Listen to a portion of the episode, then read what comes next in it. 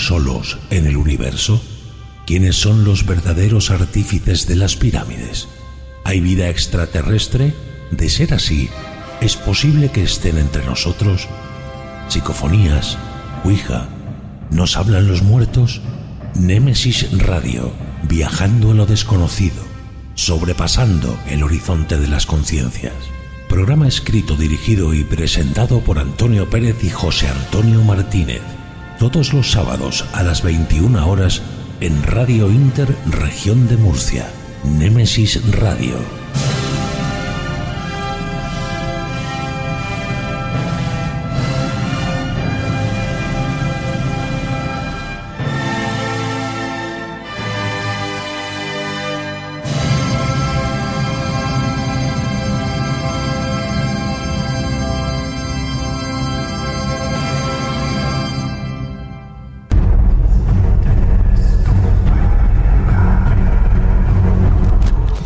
Buenas noches y bienvenidos a Nemesis Radio. Llega el tiempo de misterio a Radio Inter Murcia. Con dos horas por delante llegamos como cada semana dispuestos a inundar estas mágicas ondas de radio, pues ya sabéis, eh, de enigmas eh, y de misterios. Saludos para todos los que nos estáis escuchando en estos momentos por Radio Inter Murcia ya sabéis, 102.4 de la FM, por radio online desde cualquier parte del mundo. Y claro, no nos olvidamos nunca de esos amigos que nos siguen por los podcasts y que se descargan religiosamente cada semana el programa. En el control técnico, David García Gomariz, que como siempre se desvive porque todo salga perfecto. Y ante los micrófonos, pues ya sabéis, los que intentamos ponérselo un poquito difícil, José Antonio Martínez y quien nos habla, Antonio Pérez. José Antonio compañero, muy buenas noches. Más. Aquí estamos, el cañón. Y además con un invitado muy especial, ¿verdad? Sí, sí, especial, pero muy, muy, muy especial. ¿eh? Bueno, pues como tenemos, tenemos muchos contenidos y muy poco tiempo, vamos con los contenidos del programa. Pues mira, esta noche tendremos una visita muy especial, como ya has dicho, viene a visitarnos un gran amigo, don Pedro Juan Martín Castejón, catedrático, astrólogo, antropólogo, investigador, y no sé cuántas cosas más. Sí, para, para hablarnos de parapsicología científica, ni más ni menos.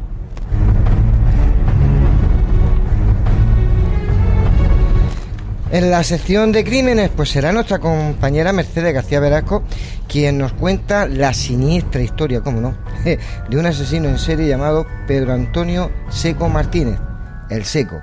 Historia de un asesino en serie de Albacete. Después tendremos a nuestra compañera Ana Teiser en La Puerta Oculta. Nos hablará de perdonar te hace libre. En historias, cuentos y leyendas, esta noche nuestra compañera Davinia Fernández nos relata la historia o leyenda de la cara del moro de Alicante. Seguidamente, pues de la mano de nuestro, de nuestro compañero Pedro Rubio, escucharemos las efemérides de Nemesis Radio. Y terminamos con nuestro debate. Nuestros contertulios vienen a hablarnos de ángeles, realidad sobrenatural.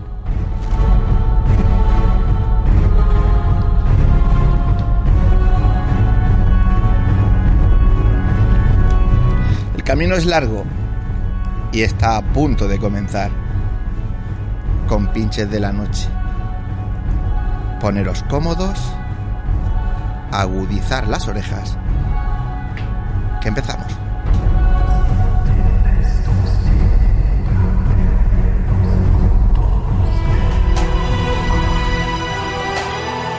Están escuchando Némesis Radio con Antonio Pérez y José Antonio Martínez.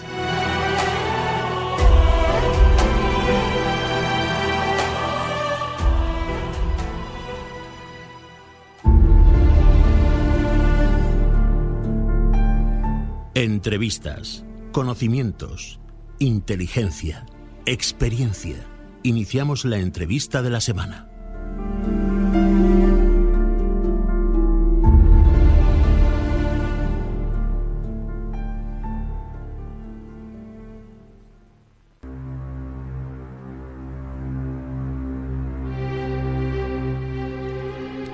Pues esta noche ya hemos dicho que tenemos una compañía muy especial. Está aquí en el estudio un gran amigo al que tenía muchas ganas de volver a tener con nosotros. Es Pedro Juan Martín Castejón.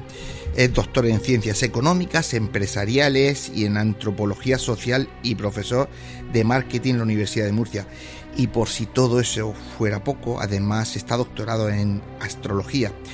Pedro, querido amigo, muy buenas noches y bienvenido a esta tu casa, Nemesis Radio. Muchas gracias. Esta noche, bueno, claro, cualquiera que oiga tu currículum así, que no te conozca de hace muchísimos años, dice, ¿y qué hace este hombre en un programa de estos, no?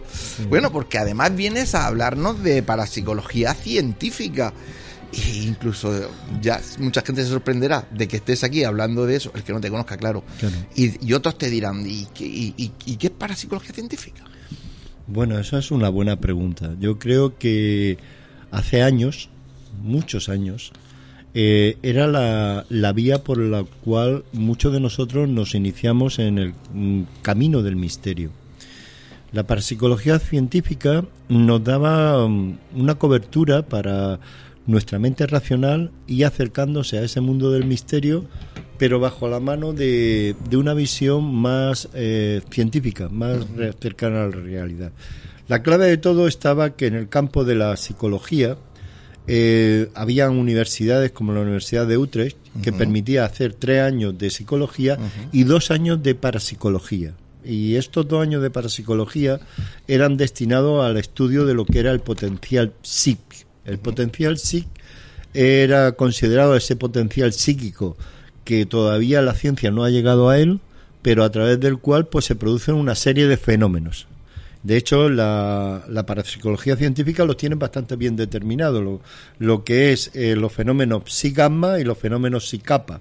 Los fenómenos psi-gamma, que es ese potencial psíquico, ese potencial psic actuando sobre la mente, y ese mismo potencial actuando sobre la materia lo llamamos fenómenos gamma, uh En los fenómenos gamma es muy interesante porque ahí es donde empezamos yo creo un poco todos, que era eh, se dividen en dos grupos los fenómenos parapsíquicos y los fenómenos parapsicobiológicos y en los fenómenos parapsíquicos estudios relacionados con la telepatía, la clarividencia, todos hemos trabajado en aquellos años con las cartas Zener intentando buscar esos patrones de, de, respuestas para ver si teníamos esa intuición, etcétera, etcétera, y después también los fenómenos parapsicobiológicos, sobre todo cuando ya empezamos también a lo que son la eh, todo lo que tenía que ver con el mundo de la psicofonía, lo que eran los parasonidos, etcétera, etcétera. La, investigación de campo. Que era la investigación de campo.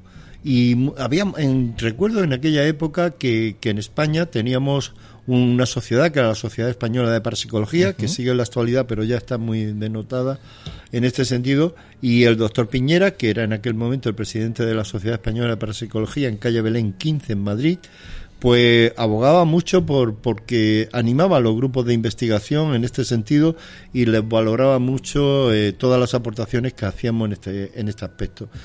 Yo creo que, que este este inicio de la parapsicología científica, para intentando buscar respuestas utilizando métodos científicos, fíjate que yo creo que ahora podría estar como más apoyada porque la tecnología ha avanzado mucho en este sentido. Sí, señor. Y ahora nos podríamos encontrar con fenómenos, sobre todo eh, lo que son para, mm, fenómenos para, eh, para sonidos que difícilmente podríamos encontrar una manera de poder darle una explicación científica. Claro. Y eso es lo que ahora mismo, pues a mí personalmente me extraña mucho, la verdad que ya estoy un poco alejado de, de, este campo, pero le dediqué bastantes años de mi vida a, intentar buscar respuestas. Eh, tengo, pues como muchos de nosotros, psicofonías grabadas todavía en aquellas cintas de café que, todos hemos tenido. Y cientos tengo yo. Cientos. Yo no tengo tantas, pero la verdad es que, que sí.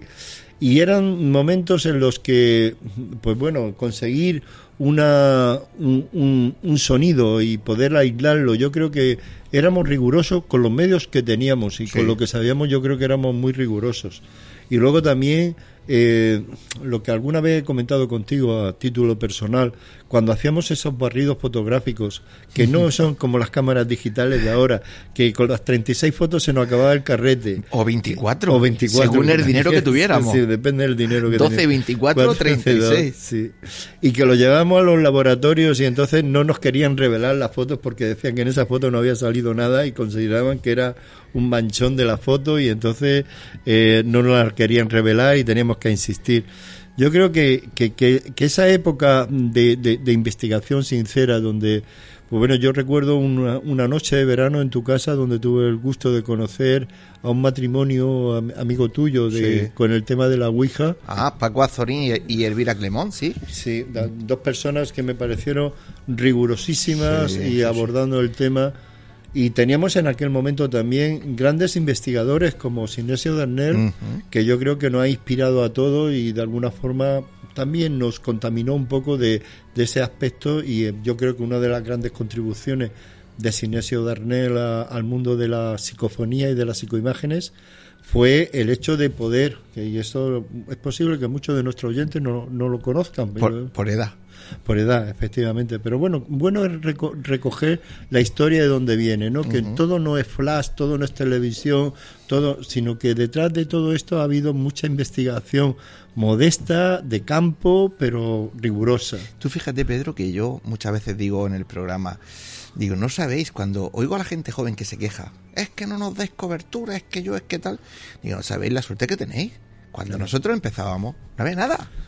Dos libros que habían escrito dos extranjeros, si querías hablar con alguno, conferencias que costaban una fortuna, si no era una carta que a los 15 días, las cámaras de fotos ahora puedes hacer mil fotos una noche, o seis mil y siete mil, como Guillermo ha hecho en investigación nuestra una noche.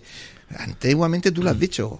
A ver, macho, ¿quién tenía para gastarse en tres carretes que había que comprar los carretes después hay que revelarlos?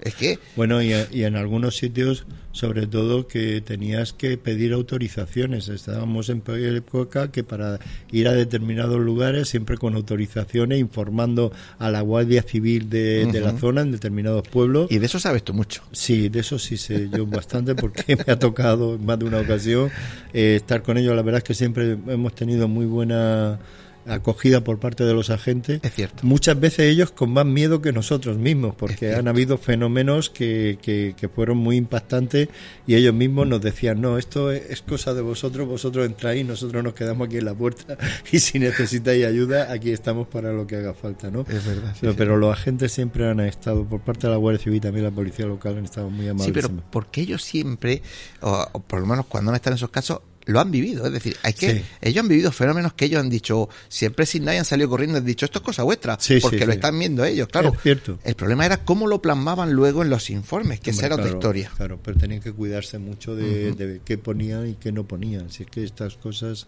todos sabíamos en aquel momento que, que, era difícil, pero yo creo que hicimos una labor importante, modesta, porque quizás nuestras contribuciones. Yo recuerdo alguna, mm, una de las primeras psicofonías que con las que yo me sentí muy, muy contento fue en el hospital de tuberculosos de, de Sierra Espuña. De Sierra Espuña. Y en aquella, eh, claro, habían sonidos nítidos, claro, de, de correr de camillas, de, de las campanillas, que, y además no, no teníamos asociado porque no vimos ninguna campanilla.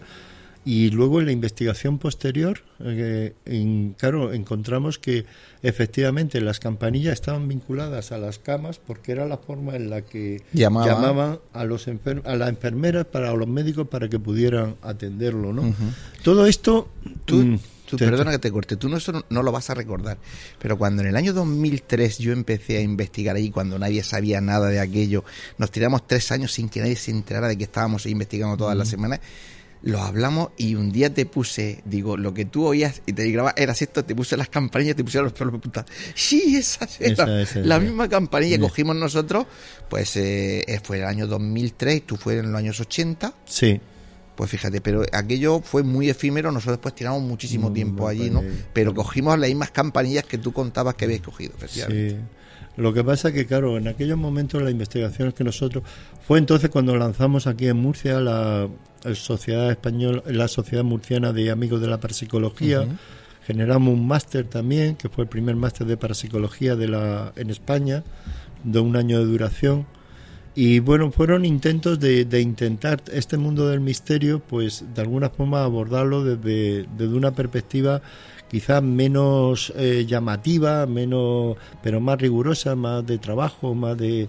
Y sobre todo había una cosa que para mí era muy importante y es el respeto que se tenía a los investigadores de campo. Cierto a los investigadores y a las investigadoras de campo. En, los distintas, en las distintas se le tenía un respeto, se le tenía en consideración, se contaba con ellos, no como ahora. Yo la percepción que tengo ahora es que, bueno, lo que voy a decir no está muy fundamentado, pero espero que los oyentes no lo tomen a mal.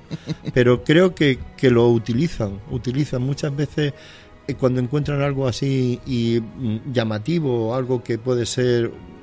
Eh, origen de una investigación y lo ponen en contacto con otros que tienen más medios, inmediatamente lo fagocitan y se cogen ellos la, la, investigación y se la apropian, ¿no? Con lo cual desmoralizan mucho a, y, yo te puedo yo que sigo en la brecha te puedo contar verdaderas aberraciones de sitios que tú tienes cerrados y que la misma policía se va de la boca y de repente te dicen no puedes ir porque resulta que me han llamado de cuarto milenio y viene cuarto milenio yo no quería poner nombres, pero yo bueno, sí, pues yo, escucha, yo, yo, sí los pongo porque eh, son claro, cosas tú que estás me pasan. viviendo en el día a día toda esta Son realidad. cosas que me pasan y es cierto y, y, y lamentablemente tenemos que ir eh, prácticamente como fugitivos, callados, no contando nada hasta que no lo tengamos todo investigado, mm. porque en el momento, tú acuérdate cuando nosotros hicimos público en el 2006 todo lo del preventorio Sierra España ah, sí, fue un boom no nacional, sí, sí, fue casi mundial y aquello se convertía en romería. Miles de personas los fines de semana tiraron hasta las vallas, se electrocutó un chiquillo por allí.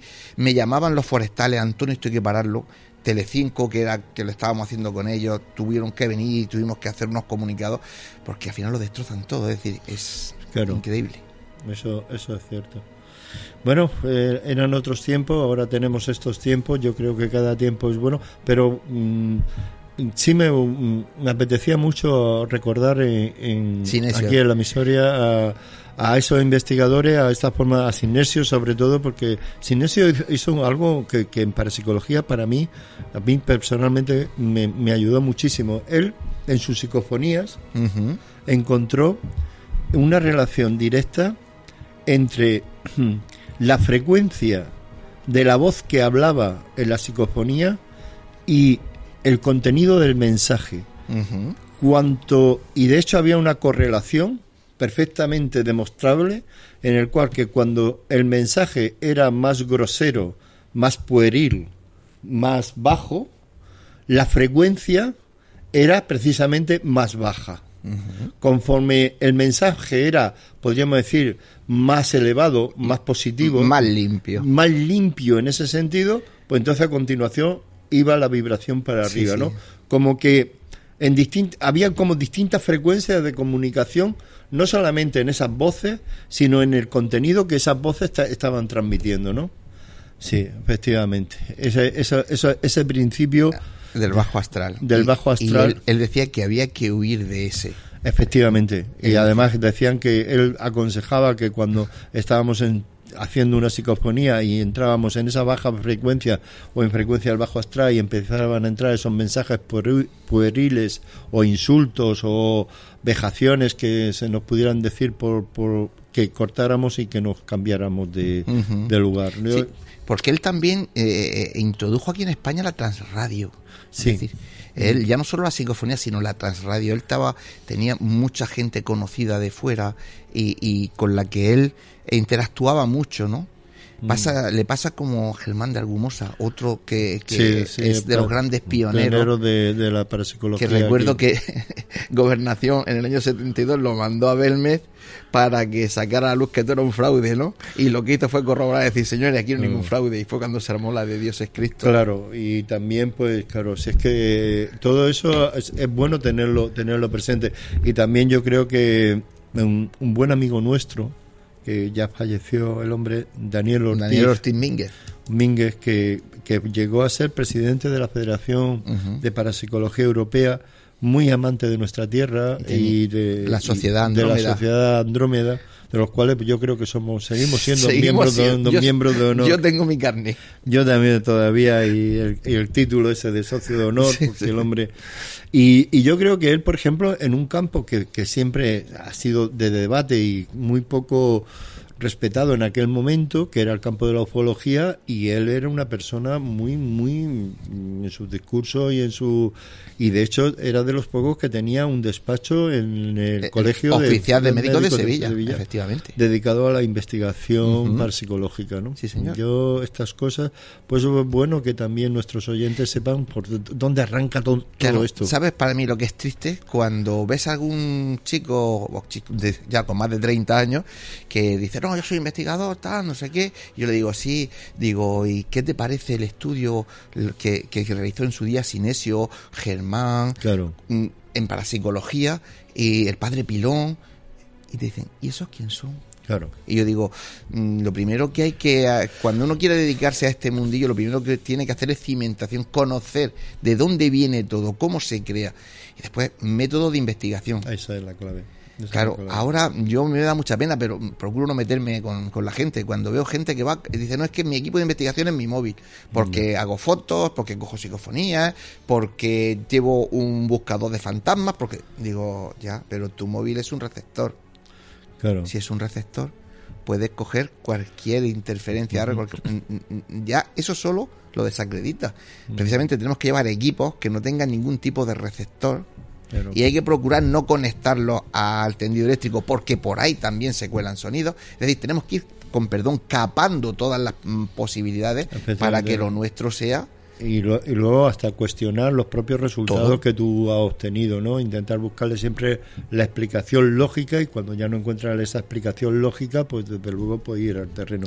Yo en, en este sentido recuerdo estar muy influenciado por el padre José María Pilón, que eh, él tuvo una estrecha relación con, con nuestra ciudad, con Murcia y con la región yo estuve con él y además en los inicios de cuando se estuvo formando el grupo EPTA, eh, Sol Blanco Soler también vino aquí. Paloma Navarrete. Paloma Navarrete. Él tenía con Paloma Navarrete, además muchas veces, porque yo algunas conversaciones presenciales la, he visto, tenía con Paloma Navarrete porque Paloma siempre ha sido muy psíquica. Sí, sí, sí. ¿Me entiendes? E-, ella es psíquica.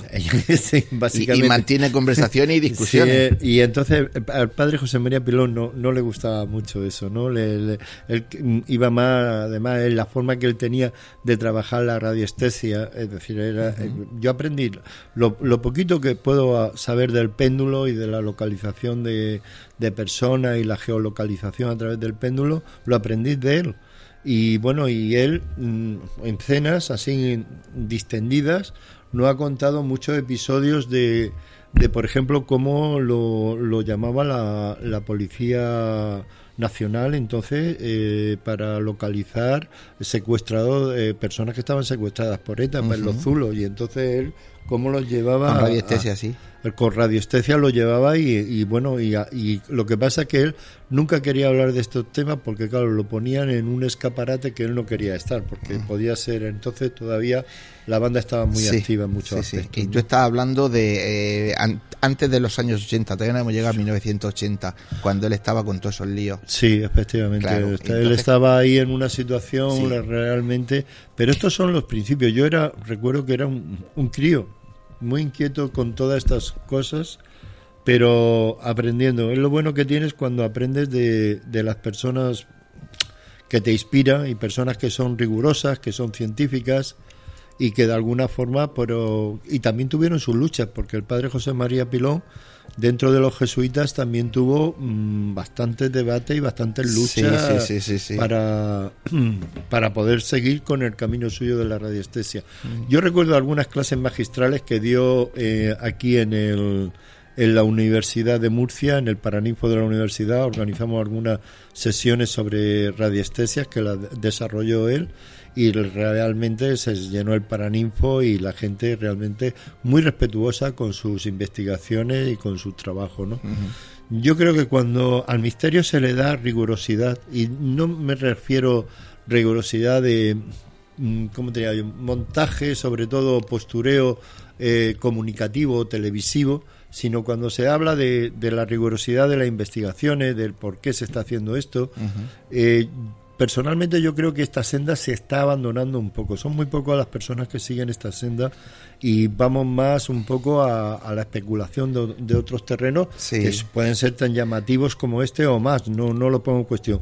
Pero esto de, de salir de salir en invierno. Yo, yo recuerdo además, muchas veces, claro, los que nos dedicábamos a esto entonces, que éramos gente muy joven, muy, muy avispada y, también muy imprudente, yo recuerdo una vez que, que nos llamaron para para en, nos llamaron del cementerio de Alama de Murcia. Pero lo vas, lo vas a contar, te quedan cinco minutos. ¿lo vas pues a entonces no, no lo voy a contar porque es un poco largo y nuestros oyentes no se merecen quedarse con él. Lo, lo, que vamos a hacer es que vamos a quedar para dentro de tres, cuatro programas y vamos a contar algunas de, estas cosas porque muchos oyentes desconocen eh, cómo se trabaja, porque ahora mismo la gente piensa que lo que sale eh, en, cuarto milenio es la, lo que es una investigación, cuando una investigación de campo mm. difiere mucho de lo que de lo que allí se pone, ¿no? Yo, eh, vamos, y yo no pongo en duda a la gente que trabaja con ellos y cómo van a los sitios, pero la investigación de campo es otra cosa.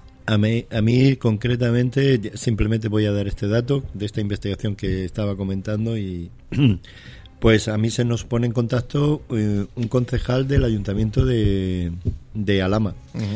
Eh, el concejal se nos pone en contacto y nos, nos traslada las inquietudes que tiene el sepulturero eh, de allí del, del sepulturero del cementerio y luego también en la situación tan dramática que tenía, puesto que había ido la Guardia Civil, porque el cementerio de Alama de Murcia está a la afuera, no, no lo cubre la policía local, lo cubre la, Guardia Civil. Sí, lo conozco bastante bien. Ya. Y entonces, por, por cosas que estaban pasando allí, concretamente en una de las cristas de los Saavedra Fajardo, que era donde tenía allí, y bueno, pues entonces antes de ir nosotros a la cripta, recuerdo pues haber ido allí, entrevista con el sepulturero, mm, con los dos números de la Guardia Civil que estuvieron la noche de, de los acontecimientos, y cuando teníamos toda la investigación, pues dijimos pues de hacer una investigación de campo allí en la crista.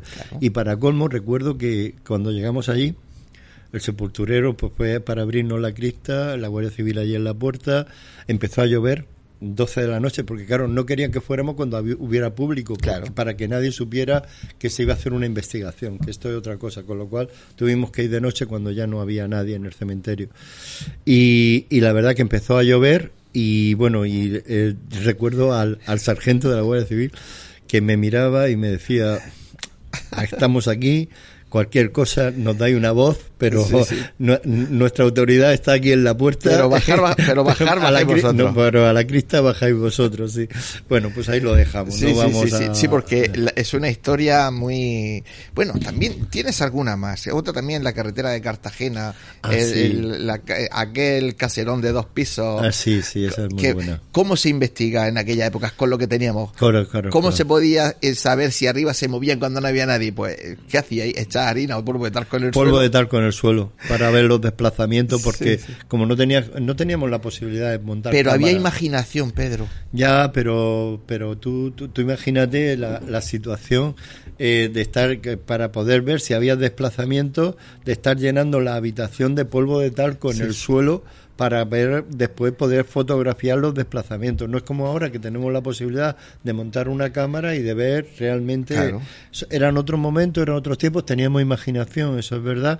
Y también éramos eh, a nuestro estilo, pero éramos gente rigurosa en nuestras investigaciones, ¿eh? muy, muy rigurosa. Y, nos podríamos equivocar, pero no, pero no engañábamos. No, no, que va. Si éramos los primeros que nos cuestionábamos hasta los resultados que obteníamos. Pero en fin, eso era harina de otro costal. Y no nos va a dar tiempo para, para mucho más. Yo es que eh, dije que Pedro ha hecho un esfuerzo porque Pedro llegó, creo que ayer o antes de ayer, llegaste de fuera. De Turquía, sí. De, Turquía. Y, y, yo quedé con él hace ya dos meses y, le dije, Pedro, no vamos a tener mucho tiempo porque tenemos un programa muy apretado. Y me dice, madre mía, con las cosas que contar. Digo, no te preocupes.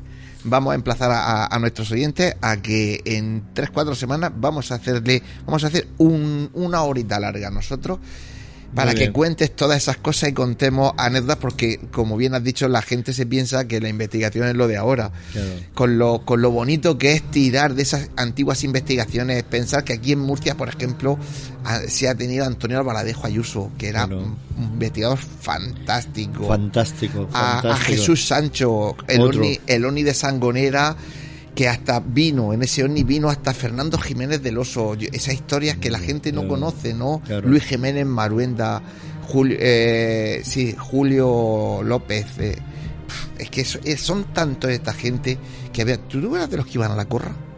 Me acuerdo, me acuerdo, claro. Yo es que era muy crío. Claro, En la corra, yo tenía 15 16 años cuando, como se hacían lo de la ballena alegre en Madrid, Sí, en Madrid. aquí en la, en En la la Asociación de, Parapsi- de Parapsicología de Murcia lo hacía en la gorra, En la corra, sí es cierto. los miércoles. Efectivamente, eran otros tiempos, era otra forma.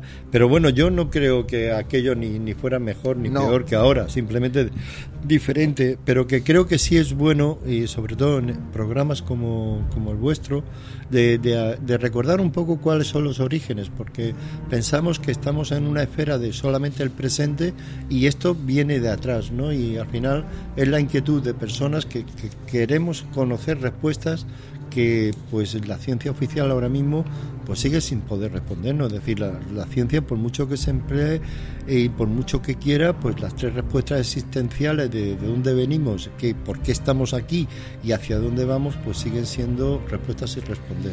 Y, y perdóname, y si lo poco que, que la ciencia nos puede ayudar, encima intentamos darle un poco la espalda, pero eso será harina de otro cortar, lo hablamos en el próximo programa y ahora ya no tengo más remedio que despedirte, ya tengo a Mercedes con los crímenes por aquí. Que un Perfecto. placer, como siempre, tenerte, disfrutarte, disfrutar de tus conocimientos, de tu sapiencia, y ya sabes que esta es tu casa, y ya te emplazo delante de nuestros oyentes a que en 3-4 semanas vamos a hacer un programa mm, en el que vamos a hablar largo y tendido, ¿vale? Perfecto, un placer. Igualmente.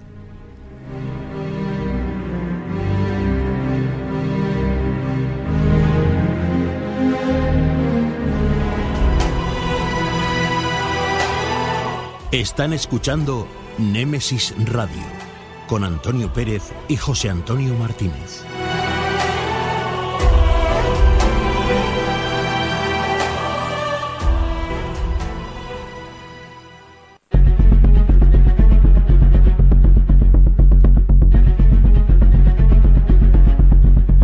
Hablemos de crímenes en Némesis Radio.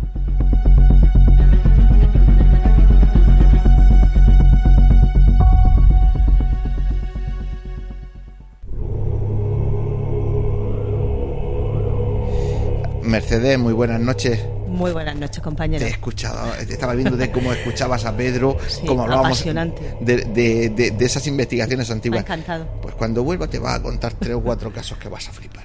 Bueno, vamos con lo nuestro. Esta noche nos traes a eh, Pedro Antonio Seco Martínez, el Seco, y además es la historia de un asesino en serie de aquí muy cerquita, de Albacete, ¿verdad? Sí, sí, aquí al lado. Pues vamos con ella que no tenemos mucho tiempo. Vale. Vamos con ella. Estamos en diciembre de 2017, en Villarrobledo, Albacete. Una mujer que se dispone a coger su coche acaba de percatarse de que un sujeto nervioso, de constitución delgada, con ojos expresivos y desafiantes que no cesan de mirar a su alrededor, se le está acercando navaja en mano con actitud de atracarla. Durante unos momentos que parecen eternizarse, se produce una- un fuerte forcejeo entre ambos en el que la mujer logra huir dejando al tipo en la estacada. Una intentona que le saldrá a este sujeto por dos años y un día de reclusión por haber confesado esta intentona de secuestro y detención ilegal que le salvan de los cuatro años que se pedían, pues eso, en un principio. Por lo que Desconoce esta mujer, su víctima, es que este agresor no es un criminal cualquiera, pues se trata del seco, un psicópata que ya apunta a manera eh, en su juventud cuando se libró del servicio militar por mostrar un trastorno de personalidad del que desgraciadamente no fue medi- medicado.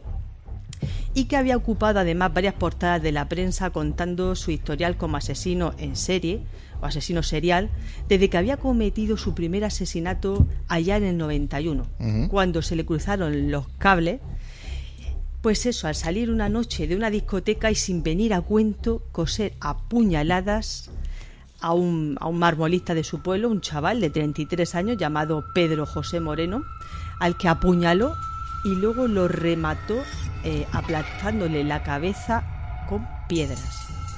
Tan solo seis meses después la escena se vuelve a repetir, compañeros, porque en esta localidad y en esta ocasión vuelve a cuchillar a otro, a otro joven de 23 años llamado José Ballesteros, al que lo vuelve a matar de la misma manera, con el mismo modus operandi, a cuchilladas y luego lo remata a golpes. Bueno, el tipo no se queda ahí, porque luego lo vuelve a intentar con otro taxista de 42 años en el 93, llamado Juan Segundo López, que al igual que las otras víctimas, este hombre se eh, lo encuentra, encuentran su cadáver cosido, apuñalada y, a- y luego tirado a un descampado. Pues eso, tras tropezarse una noche con él y recogerlo eh, en el asiento de atrás sin saber, eh, sin conocer la historia de este delincuente. Ese había sido, pues ya ves, su, su único error. Pero lo pillaron y fue condenado por estos tres crímenes eh, a 90 años de cárcel. Fijaros. Pero tras 17 entre por la doctrina Parot, el Tribunal Europeo de Derechos Humanos de Estrasburgo hace que quede en libertad, fijaros, de los 90 años que le echan, cumple 17, y ahí, con la doctrina Parot, pues queda en libertad en 2013, pero bueno, eh, a este tipo le dura muy poquito esa libertad porque tan solo un mes después vuelve a estar de nuevo entre rejas porque lo pillan intentando sustraer un coche, un vehículo en la calle. Y de nuevo al quedar en libertad vuelve a cometer, porque este sujeto no para de delinquir, vuelve a cometer otra intentona de atraco con agresión a esta mujer, eh, de la que ya hemos comentado al principio, y vuelve a entrar a prisión en 2017, condenado por este, por este caso a dos años de cárcel y un día. Sí, ya había cumplido antes y le habían rebajado la condena, lo normal es que ahora sí la subieron. Vuelven otra vez y vuelve a caer y vuelven a subirle la condena y ahí vuelve otra vez a la cárcel. Pero eh, su abogado vuelve a luchar para ver si le pueden rebajar, siempre se intenta rebajar un poco, eh, pues eso, gracias a los, a los beneficios penitenciarios a los que pueden acogerse para poder salir por buena conducta, comportamiento y otros beneficios que hay, poder salir antes y que quede reducida. Bueno, según los forenses que declararon en este caso eh, durante el juicio por los tres asesinatos del SECO, eh, ellos definen a este criminal como un psicópata eh, textualmente, sin sentimiento, donde para poder conseguir la rehabilitación social, ¿vale? Porque este sujeto eh, vuelve a delinquir, vuelve a la calle, vuelve a vivir con los padres, vuelve a Pero- reincorporarse a la sociedad. ¿Qué juez deja libre a una persona que no para de reincidir y reincidir Pero- y encima matando gente? Sí, pero es que en este caso, como es un psico- hablamos de un psicópata sin sentimiento, no logra esa rehabilitación social porque no logra empatizar con la víctima, algo tan necesario para volver a incorporarse, a rehabilitarse en la sociedad. Y este sujeto no lo logra, esto es inexistente. Con lo cual eh, es un psicópata eh, desalmado, eh, con impulso, se mueve por impulsos, es muy agresivo, como hemos visto en el ataque a esta mujer, en esta recreación que he podido hacer al principio, metiéndome en la escena. Eh, es muy violento, es una actitud, hablamos de un sujeto muy egocéntrico, con una actitud muy egocéntrica, es eh, muy frío y por supuesto eh, tiene una falta eh, total a la verdad, eh, porque bueno, él se le rebaja la condena porque confiesa, pero por supuesto vuelve a manipular y a tergiversar los hechos, como es algo característico que ya hemos visto en otros psicópatas, ¿no? Claro. en la psicopatía. Es un psicópata.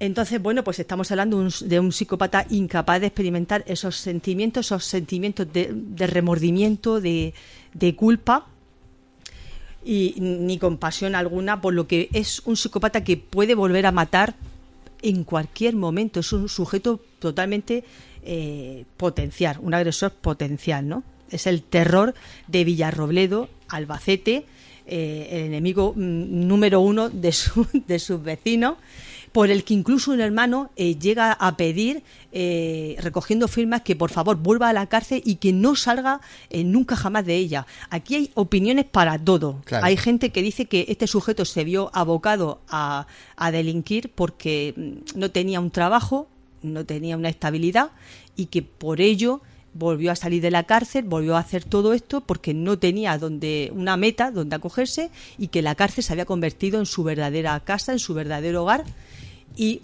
dicen que bueno, que esa puede ser una vía, ¿no? Hay gente que dice que no, que es un asesino potencial y que tenerlo en la calle es un peligro pues para la sociedad y que bueno, en cualquier momento puede ocurrir lo peor en esa pedanía. Recordemos que todos esos crímenes y asesinatos han sido cometidos en esa localidad. ¿Y de él qué se sabe?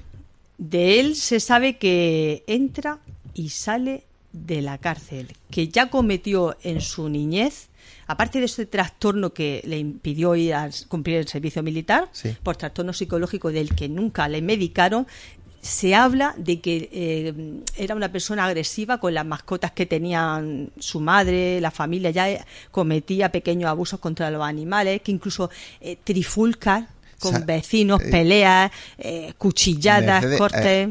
¿Has investigado si sigue vivo? Pues no lo he visto. Hasta ahí no sé si sigue. Sé que entra y sale de la cárcel porque su abogado intenta reducir esas condenas. Él vuelve a salir a casa de sus familiares y vuelve de nuevo a cometer todo esto porque es eh, una vida que ya está marcada con este tipo de, conducta.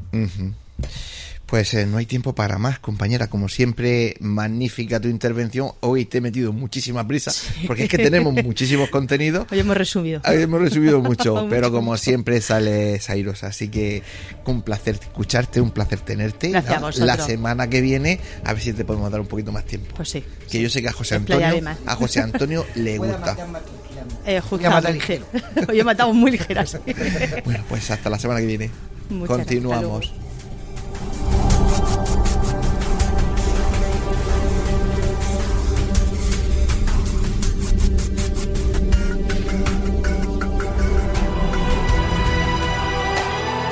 Están escuchando Némesis Radio con Antonio Pérez y José Antonio Martínez.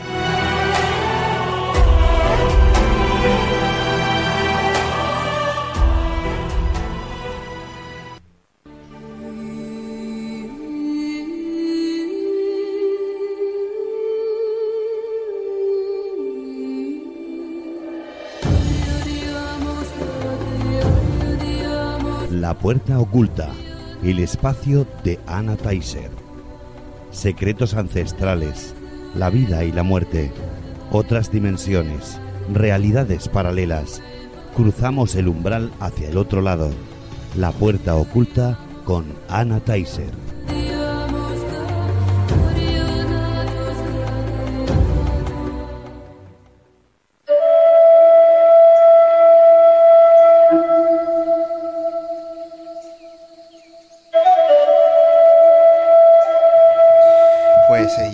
Con nuestra compañera Ana, que está por aquí. Ana, buenas noches. Hola, buenas noches a todos. Hola, Nica. ¿Has visto que, noche más concurrida? Entramos, salimos uno, otro, aquí estamos todos dando vueltas. Mira, es una maravilla. Hoy me reencuentro con un amigo con el que hace años que no veía. Y, bueno, y, además con, la pequeña de la familia, que también hacía mucho tiempo y no, sabías que era muy amigo mío hace muchísimos años. Bueno, pues es lo que tiene la vida, la magia, la magia. Y que ya somos un poquito mayores. Bastante mayores. Algunos peinan más canas que otros. Las peinamos muy bien y otras no las teñimos. Ya, sé que te he pedido que esta noche fuese. Bueno, tú vas a ser las que nos va a relajar un poquito. Vamos a relajarnos un poco. Vamos a hablar. Perdonar. Oye, sí, eh, ¿Te hace libre? Eh, ¿Perdonar libera? Bueno, pues depende de la óptica. Yo sigo, bueno, en, esta línea de, charlas, de programas que hacemos un poquito, que tiene que ver con el desarrollo personal. Eh, he hecho, bueno, vamos a hacer hincapié en esto porque a veces lo hemos pasado así un poquito como esos rayos, ¿no? Muy por encima. Eh, debido seguramente pues, a las condiciones culturales, geográficas también, primer mundo, nosotros de alguna manera da la sensación que nos creemos con el derecho a perdonar y eso es algo como muchísimo más profundo bajo mi punto de vista y según mi experiencia también. Siempre que decidimos, bueno, si hacemos un poquito de historia también debemos de contar que la religión ha hecho muchísimo, pues hasta ahora beneficio, ¿no? Porque a través del perdón nos ha hecho creer que somos mejores personas. Eh, es verdad que el acto de perdonar algunas veces implica generosidad. Pero nosotros hoy vamos a dar un, un pasito más adelante. Vamos a sentir que ya somos responsables de nuestros sentimientos, de nuestras emociones. Y, lo que vamos a hacer es evaluar esta, eh, de alguna manera, esa tendencia, ¿no? Esa tendencia que bueno, pues perdona, vamos a perdonarnos. Un momento. Si, si somos rigurosos en nuestra forma de sentir y de pensar y de actuar, deberíamos de saber ya con responsabilidad que cuando nos estamos planteando perdonar a alguien es porque antes lo hemos juzgado y lo hemos dado. No es lo mismo aceptar que perdonar. Cuando perdonamos, sin saberlo, probablemente en el inconsciente o quizás conscientemente, algunos también estamos actuando desde los egos. ¿Eso qué quiere decir? Que de alguna manera estamos imitando a Dios. Pero yo siempre he oído decir, yo sé los que piensan así, estar equivocado, perdonarte perdono, pero no olvido. Bueno, tampoco hay que olvidar, porque si te olvidas, vuelves a incurrir en el mismo error. ¿Sabes? De lo que se trata, nos, desde la religión muchas veces nos han dicho que cuando tú perdonas te quedas en paz. Yo creo que se queda mucho más en paz el perdonado. ¿Sabes? Entonces, lo que hoy yo pretendo eso, que demos un, paquito, un, pasito más hacia la reflexión. Cuando yo voy a perdonar, eh, ¿qué garantía tengo de que estoy haciendo lo correcto? Porque primero, repito, juzgo y criminalizo a una persona, le he hecho culpable de algo. Entonces de lo que se trataría es de hacer algo, eso, el pasito más, un, un escalón más. Aceptar a las personas como son, ya, pero es difícil. es muy difícil, pero ¿quién ha dicho que la evolución hacia convertirnos seres humanos completos? Hoy está muy, estos días muy en boga. Un terrorista que ha matado a tu padre, a tu hermano, es que es muy fácil decir hay que perdonar, pero también hay que tener, no sé, que, que, que, piel. el, que pide, el que pide perdón, nosotros ya estamos, lo siento mucho, no volverá a ocurrir más. Esa frase nos suena muchísimo mm. y, y esa persona o esas personas incurren y vuelven a incurrir. Si tú no puedes vivir con esas personas y esos hechos lo mejor es, lo aceptas y lo dejas en paz y dejas de tener esa relación con esa persona o con esos hechos también, porque muchas veces esos hechos han ocurrido en el pasado. ¿Y qué ocurre? Que de alguna manera están, estamos atrincherados en esa situación, o sí perdono o no perdono, y nos hace exactamente igual de daño. Entonces, en eso que la gente dice, somos seres multidimensionales, sí, pues vamos, vamos a, de alguna manera, tener conciencia de esas otras dimensiones que forman también parte del ser humano, no solo de la física, y de alguna manera cuidarnos, cuidarnos porque todo eso nos está afectando, forma parte del enredo mental. Desde el momento en que nosotros somos incapaces de soltar esas emociones y ponerlas en equilibrio, perdonar sigue siendo lo mismo. No estoy en equilibrio, no estoy en paz. ¿Sabes cómo te liberas realmente? Cuando de alguna manera sientes que esa persona no puede hacerlo de otra manera, porque no sabe. Sigue haciendo daño, porque no sabe que lo que está haciendo es tan incorrecto como que está haciendo tanto daño a los demás. Entonces yo siento que lo que debería de hacer para seguir creciendo, para no arrastrar esa situación emocional y, mental también, que, se producen luego daños graves en el físico, se, somatiza, eso ya lo sabemos Eso está más claro que el agua pues dejarlos en paz. O sea, decir, mira, vive tu vida. Yo no puedo hacer negocios contigo, no puedo ser amigo tuyo, no puedo ser pareja tuya, no puedo ser vecino tuyo. Y alejarme del dolor. Siempre alejarme de la fuente de dolor. Yo, como ven, no leo nada, lo tengo todo escrito aquí para que luego diría, güey, no dije aquello. Y, bueno, es simplemente de, de verdad aceptar a los demás. Y como ciudadano, si puedes si puedes participar en que la sociedad sea un mundo mejor para todos, manos a la hora, siempre manos a la hora y hacerlo. Desde cualquier punto de vista, desde cualquier dimensión, desde cualquier parte que te permita que, que tú puedas ser activo en mayor o menor medida. Pero siempre, siempre, siempre formar parte de un mundo mejor. Y reitero, si tú eres capaz de perdonar, te estás poniendo en lugar de Dios vamos a dejar de endiosarnos, vamos a ser más humildes, vamos a ser más responsables con nuestros hechos también y vamos a, colaborar y a participar en que este sea un mundo mejor para todos. Así es. Ese es mi mensaje de hoy. Ese es el mensaje de hoy. Además, has terminado sobra de tiempo. Qué maravilla. ¿Sí? Así me gusta a mí. O si quieres seguimos. No, no, no, déjame, déjame, que tengo, tengo muchas cosas pendientes. Eh, tenemos pendiente por ahí alguna ruta que has estado haciendo, que he estado por ahí, por Francia y por ahí. Hay muchas cositas que nos tienes que contar. Hay muchas cosas que ya están escritas para cuando estemos dispuestos. Pues eh, ya sabes que dispuestos estamos Turismo siempre. con los fantasmas, con los espíritus, vamos. Con los espíritus, sí. Pues nada, corazón, que como siempre, ¿te tengo la semana que viene o no? No, nos tenemos que ir deprisa el Oh, miércoles. Bueno, pues. No te eh, preocupes, si la van a echar del norte enseguida. ¿Así? Puesto que sube, la van a echar para acá. Bueno. Para Murcia. Hay una película ahora muy interesante que yo recomiendo ver, que habla sobre eso, sobre el perdón de las víctimas de, de asesinos en el norte, País Vasco. Ya sabéis de qué Mm, va. Pues Anika, eh, como siempre seguimos en contacto, ya sabes que nosotros siempre estamos en contacto. Y nada, pues eh, te emplazo a que cuando vuelvas por aquí, o a lo mejor si nos preparas alguna cosa de esas que no hace de esas rutas chulas, Yo las pues mando. lo mismo las Os las podemos ir colocando, ¿vale? Muy bien. Venga, un beso besito. a ti a, a- Chao, beso a chao. todos. Chao, chao. Adiós.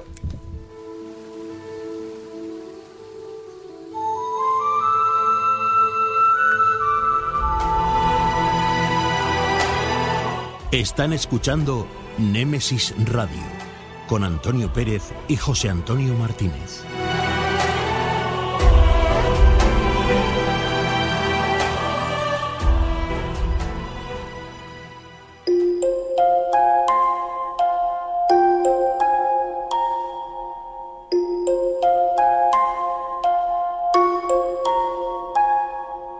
Es el momento. Es la hora de adentrarnos en el enigmático mundo de las historias, cuentos y leyendas.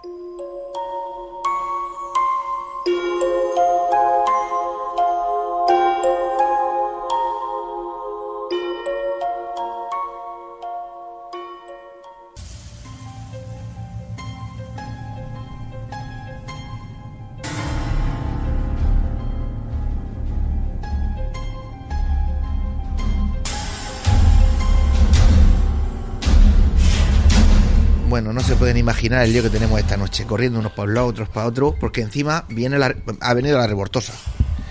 Lavinia, buenas noches. Espérate, que llega con el micro. Buenas noches a todos. ¿Qué tal? Ya está bien, ya, ya está bien que aparezcas. Bueno, había que mm, hacer una pausa para volver con fuerza. Bueno. Y de hecho, pues con toda la gana venimos hoy a Sí. contar leyendas. Y viene a contar una leyenda, pues te ha ido, no te ha ido tampoco muy lejos, te ha ido a Alicante. La leyenda de qué?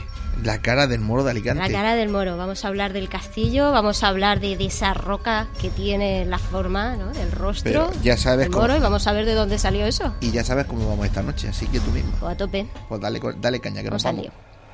Así que ahí tienes a David, mándale lo que quieras.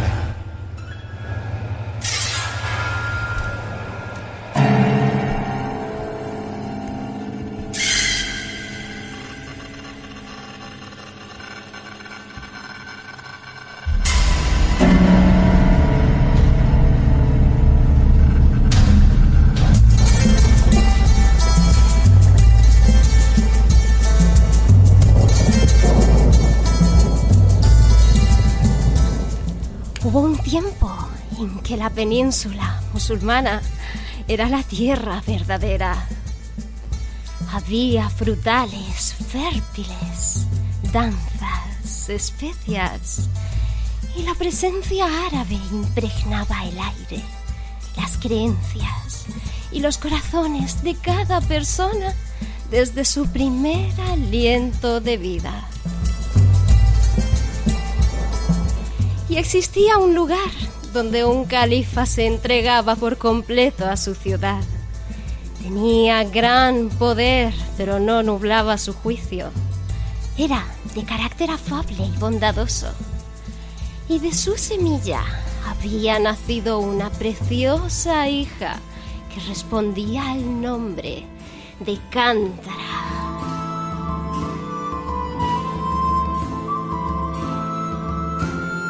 Escuchad, Alcántara gustaba de caminar por las calles de la ciudad. Era admirada por muchos y también deseada. Y en uno de sus paseos conoció a un muchacho que se hacía llamar Ali.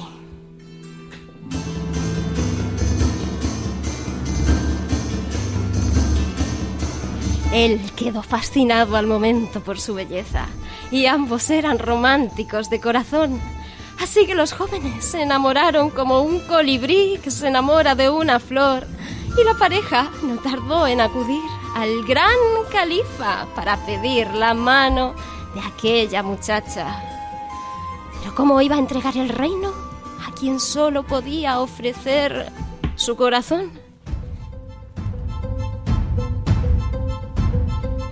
Resulta que había un gran explorador, Almanzor, que días antes había realizado la misma petición. Y claro, el califa debía tomar una decisión. Así que decidió someterles a una prueba. Ambos pretendientes marcharían del lugar y aquel que regresara con aquello de más valor se desposaría con su hija. Almanzor viajó hasta la India, donde se hizo con sedas y especias para el califa. Mientras tanto, Ali, que vivía entre las calles, decidió construir una acequia que trajese agua para todos los ciudadanos. Y comenzó a llevar a cabo su plan mientras Cántara le visitaba a diario, entre ánimos, besos y soñando con el día de su boda.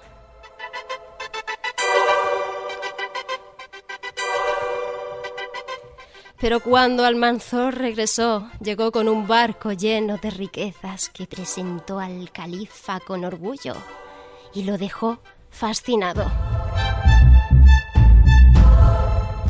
Ali, por su parte, sin ayuda y con la tarea tan ardua que tenía, no había logrado su objetivo y la acequia estaba sin terminar. Así que la mano de Cántara fue para Almanzor.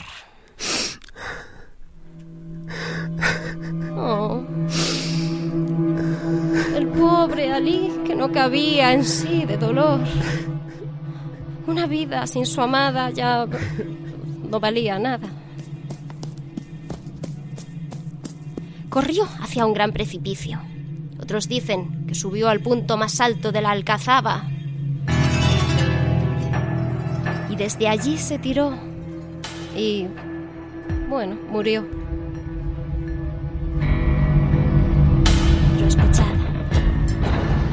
Es eso?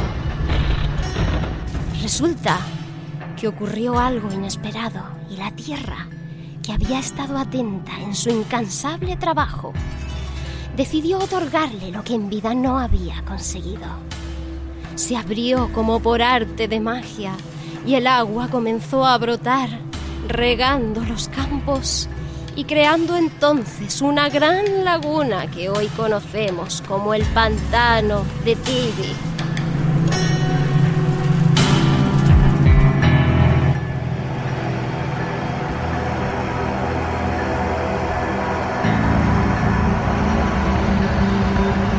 ¿Quién lo iba a creer, verdad? Hasta la tierra lloraba su pérdida. Cántara se vio embriagada por la pena. Y se podría decir que no soportó la idea de una vida sin su amado a su lado. Y me temo que no tardó demasiado en tomar una decisión, porque una mañana al amanecer, tras toda una noche sumida entre lágrimas, corrió hacia un lugar alto de la sierra y también se lanzó. A ese lugar lo llamamos hoy el Salto de la Reina Mora.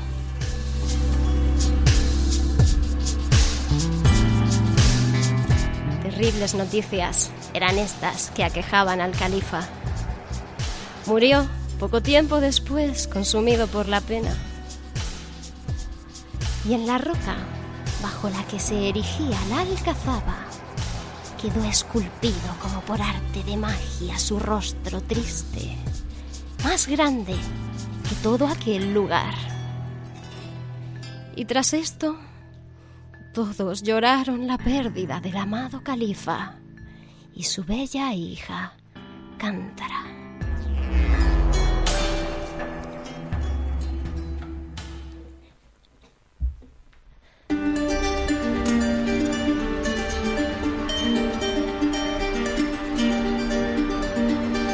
Esto no acaba aquí. Los habitantes de la ciudad quedaron conmovidos por la historia, así que decidieron unir el recuerdo de los dos enamorados para siempre, dando un nombre a aquel lugar. Alí y Cántara se fundieron así con aquellas calles de lo que hoy conocemos como Alacant, Alicante. Y a la roca con el rostro del califa la llamaron la cara del moro. Y así, con su rostro esculpido en la montaña, es como él quedó permanentemente guardando la ciudad, desde el que hoy es el gran castillo de Santa Bárbara, junto al mar Mediterráneo.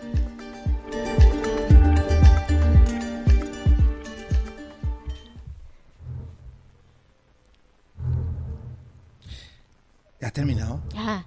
¿Se Vale, te ha hecho estaba- larga? Es que no es que estaba aquí todo embelesado. Embelesadísimo. Sí. Has perdido la noción del tiempo. Pues eh, ya hace mucho tiempo que no te escuchaba y de tan cerca. Y además, como es en directo, de- me, ha, me ha pillado. ¿Qué, co- ¿Qué quieres que te diga? Siempre te digo lo mismo, Pitufina. Que es una maravilla tenerte por aquí y escucharte de vez en cuando. Y espero que te sigamos disfrutando, aunque sea como cuentagotas, pero seguir disfrutándote. Esto, esto es una constante. Unas veces eh, más a menudo, otras menos, pero siempre estamos aquí porque esto es casa también. Nemesis es casa. Eh, No te voy a preguntar de qué estás escasa, pero nos vamos a quedar ahí. Como siempre, un placer, preciosa. Un placer. Tenerte por aquí.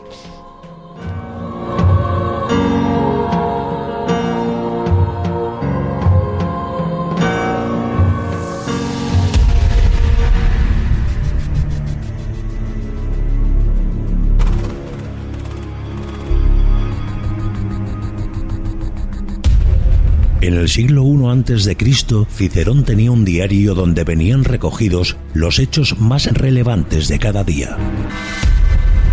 Acontecimientos notables que deben ser recordados, pues son huella inmemorial de nuestro pasado y que debemos conocer para saber quiénes somos, qué hacemos y por qué estamos aquí. Y por ello nunca deben ser olvidados. Para Cicerón era su efémeris. Hoy en día son las efemérides de Némesis Radio.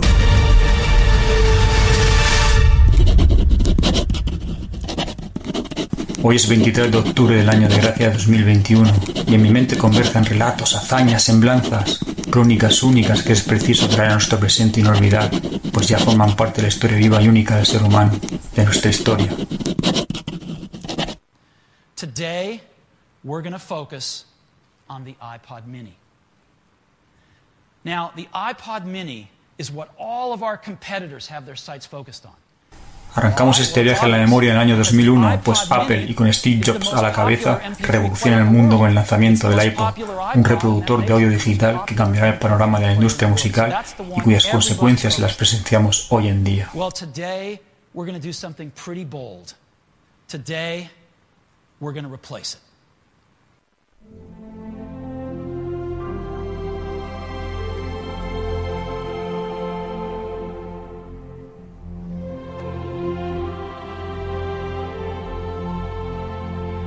En 1942, en la localidad egipcia del Alamein y en el marco de la Segunda Guerra Mundial, tiene lugar la batalla del mismo nombre cuando por la noche, con luna llena y cielo despejado, los británicos, al mando de Montgomery, comienzan la ofensiva conocida como Operación Lightfoot. El día 4 de noviembre, tras una guerra de agotamiento, Rommel ordenará la retirada de sus fuerzas.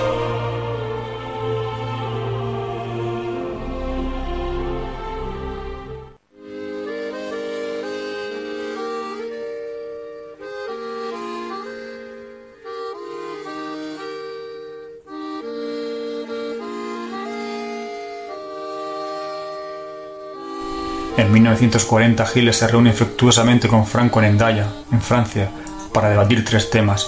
Resistencia francesa, la posibilidad de que España intervenga en la Operación Félix para conquistar Gibraltar, estableciendo bases alemanas próximas al estrecho, y que España entre en la Segunda Guerra Mundial.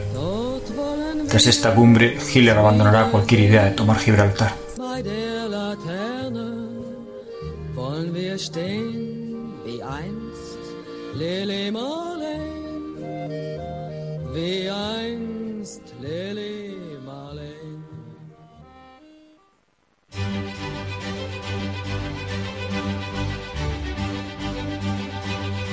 1817, siglo XIX, y en Tousy, Francia, nace Pierre Athanase Larousse, gramático, pedagogo y lexicógrafo, que en diciembre de 1863 editará el primer volumen del gran diccionario enciclopédico que llevará su nombre, la Enciclopedia Larousse, que pronto se convertirá en una obra clásica.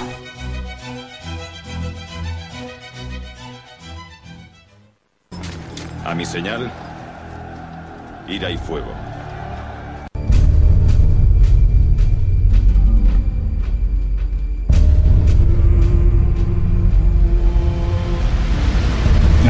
22 a.C., en Macedonia, actual Grecia, en el marco de la Guerra Civil Romana Republicana, se libra la Segunda Batalla de Filipi. En esta batalla, los ejércitos de Marco Antonio Octaviano se enfrentan y derrotan definitivamente a las fuerzas de los asesinos de Julio César, Marco Junio Bruto y Cayo Casio Longino, que murió tras la primera batalla. Ahora, derrotado y a punto de ser capturado, Bruto se suicida arrojándose sobre su propia espada.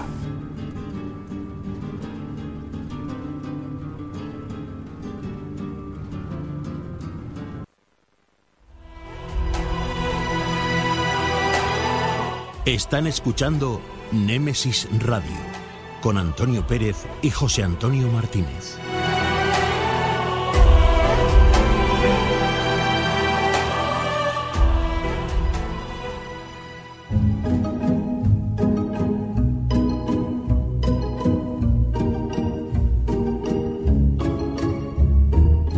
Tertulia. Un nuevo tema interesante nos llega a este debate.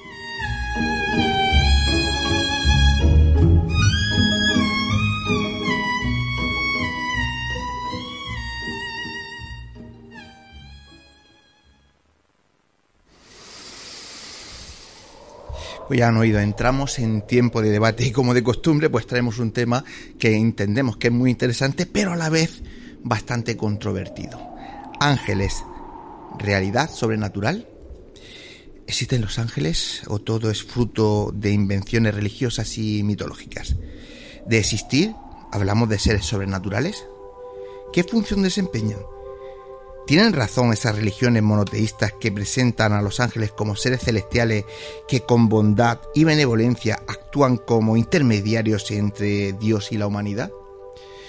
Pues estas son algunas de las muchas, muchas, muchas preguntas que seguro se están haciendo nuestros oyentes y se hacen incluso nuestros contertulios.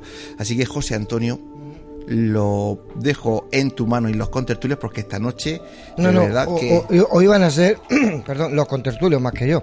Yo lo que voy a hacer, o me voy a limitar simplemente a presentarlos, puesto que es lo que siempre hacemos todos estos eh, eh, debates, coloquios, como digo yo, y, y que son ellos los que más entienden. Eh, de todas formas, has dicho una cosa al principio que sí, la, la voy a coger y la voy a poner aquí encima de la mesa, y es, eh, es que si existen los ángeles o son personajes míticos. Esa es la pregunta que dejo aquí, pero antes vamos a presentar mitológicos, perdón. Eh, vamos a presentar a los compañeros. Hoy tenemos una compañera nueva, Carolina Lero de Tejada. Buenas noches. Buenas noches. Y bienvenida. Muchas gracias. no Un la- placer. Que no sea la primera, ¿eh? Ni la última. Esperemos. Bueno, vamos a ver. Juan Francisco Jordán, buenas noches. Buenas noches. Paco Torres, Muy buenas noches. Salvador Sandoval. Buenas noches. La pregunta la he dejado encima de la mesa. ¿Qué hacemos? Y ¿Quién me, la y me la lanza a mí, ¿no? Hombre, por como, supuesto. como de costumbre. Bueno, no, de costumbre se la, se lanza a Paco, Paco, pero bueno. este viaje va para ti. No pasa nada. Venga, Hoy Sa- Salvador, para ti. recojo, el, el guante. Bueno, el- la tertulia hay que empezarla por el principio.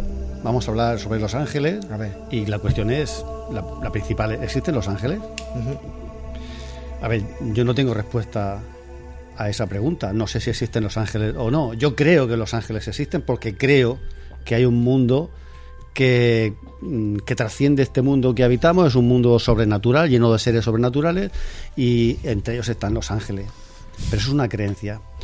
Eh, nos sorprenderíamos de, de, mm, la cantidad de personas creyentes que no creen en los ángeles. Eh, hace no muchos años se publicó una encuesta y los ángeles son los grandes ignorados, por ejemplo, de la religión católica. ¿Por qué? Pues, pues desde, hace, desde hace unos años mm, muchos teólogos se han empeñado en eliminar todo elemento sobrenatural de, de la religión y ya me contaréis qué pinta una religión que no tiene elementos sobrenaturales. Es decir, si le quitamos a la Biblia todo lo sobrenatural, ¿Qué la Biblia se queda, queda? escuálida. Se queda ridícula. Pero, bueno, no, no existen los milagros eh, y por supuesto no existen los ángeles. Hasta el propio mm, Papa eh, hace poco dijo que mm, el milagro de los panes y los peces es el milagro del compartido, o sea que no fue milagro. Eh, entonces quitamos todo elemento sobrenatural, todo lo milagroso y dejamos la religión en una cosa tremendamente ridícula. Pasa con la religión como con el mundillo del misterio, José Antonio. Cada vez hay más escépticos. Sí. Cada vez hay más escépticos. El escepticismo se está extendiendo como una mancha y lo está cubriendo todo.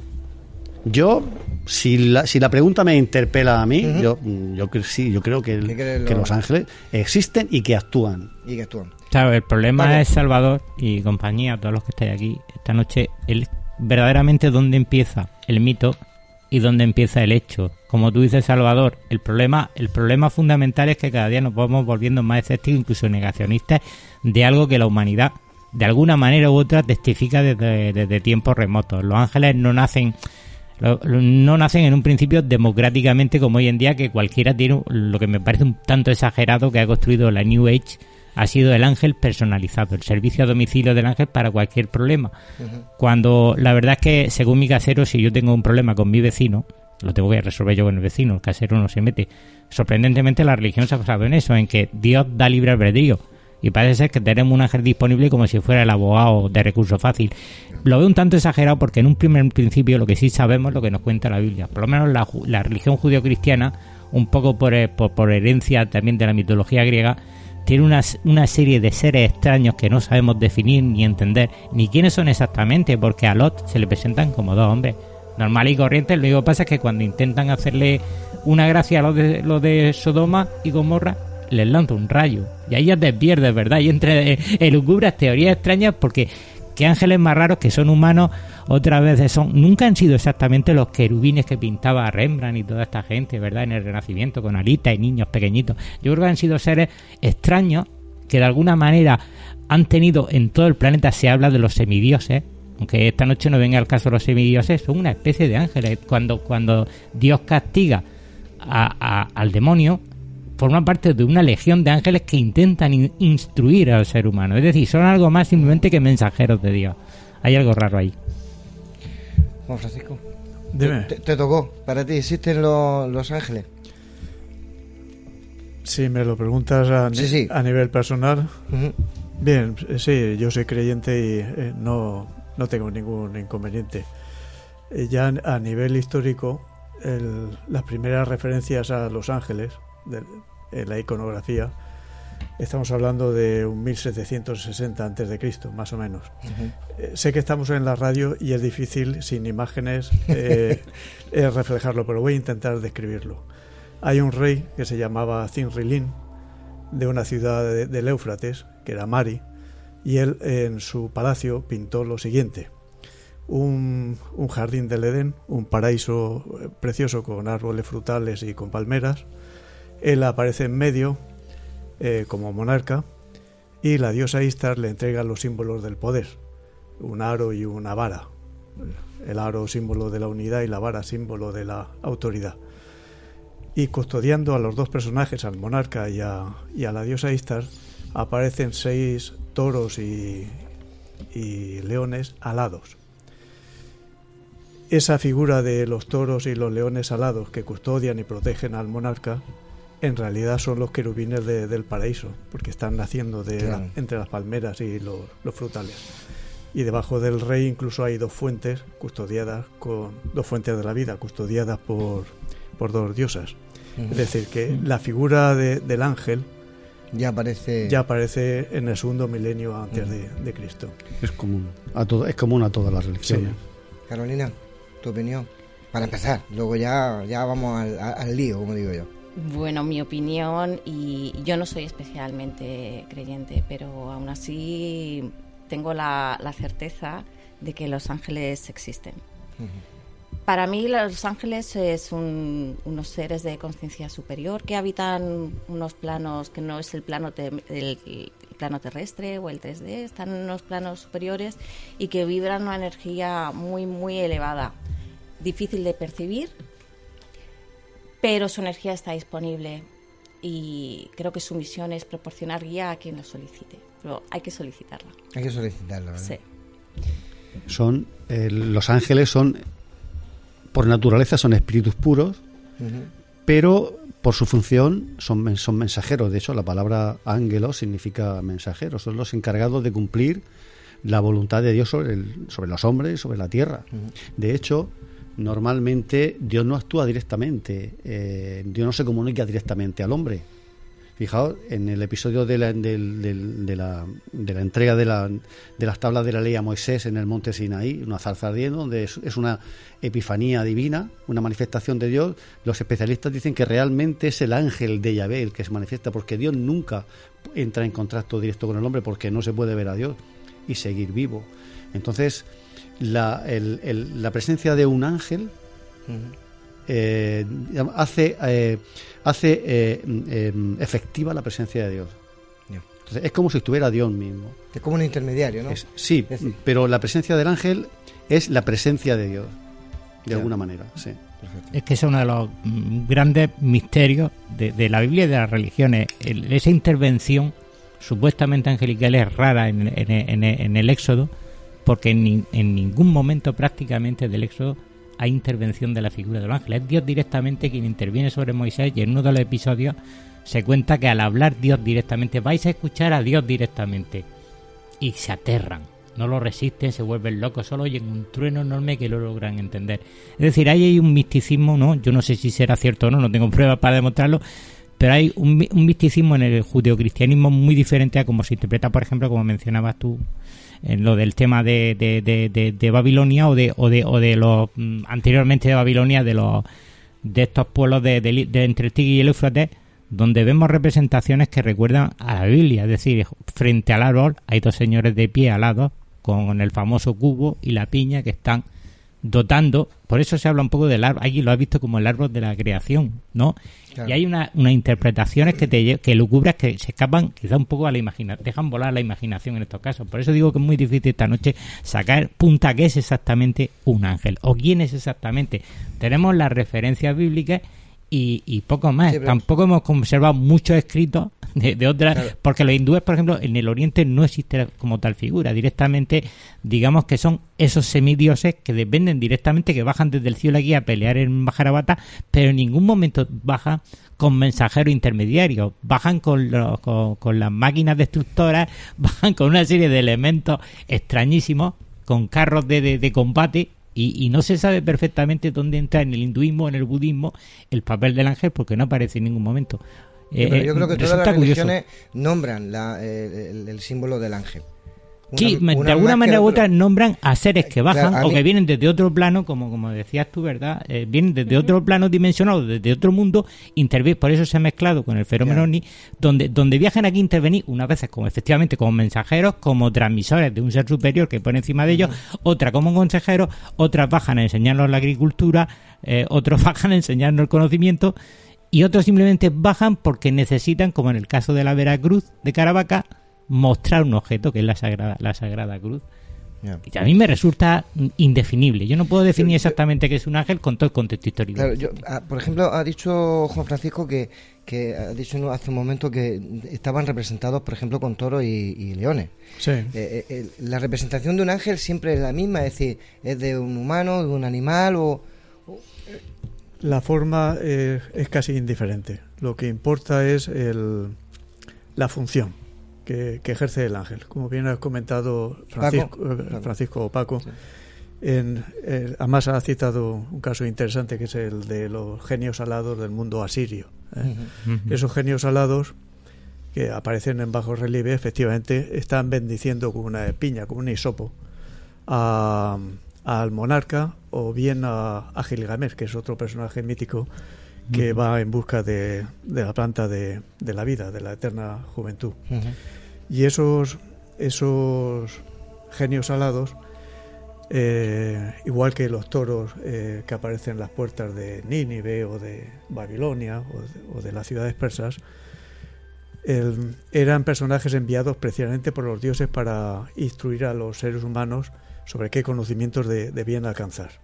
Es decir, que como muy bien ha comentado antes Salvador, son transmisores de, la sabiduría y de la, y de la bondad de, de la divinidad suprema. De hecho, en los genios alados y en los toros alados que custodian las puertas de templos y, y ciudades, la mirada es siempre benevolente, incluso sonríen levemente. Es decir, no son animales, aunque protegen las ciudades, no son animales amenazantes. Es un, es un animal benefactor, protector. Claro. Si queréis, apotropaico, que es decir, yo defiendo la propiedad del rey, la propiedad de la ciudad o incluso de las familias. De hecho, se han encontrado en las excavaciones arqueológicas toritos pequeños. Los toros de piedra miden 4 metros 30, es decir, más del doble que, de- de- que una persona.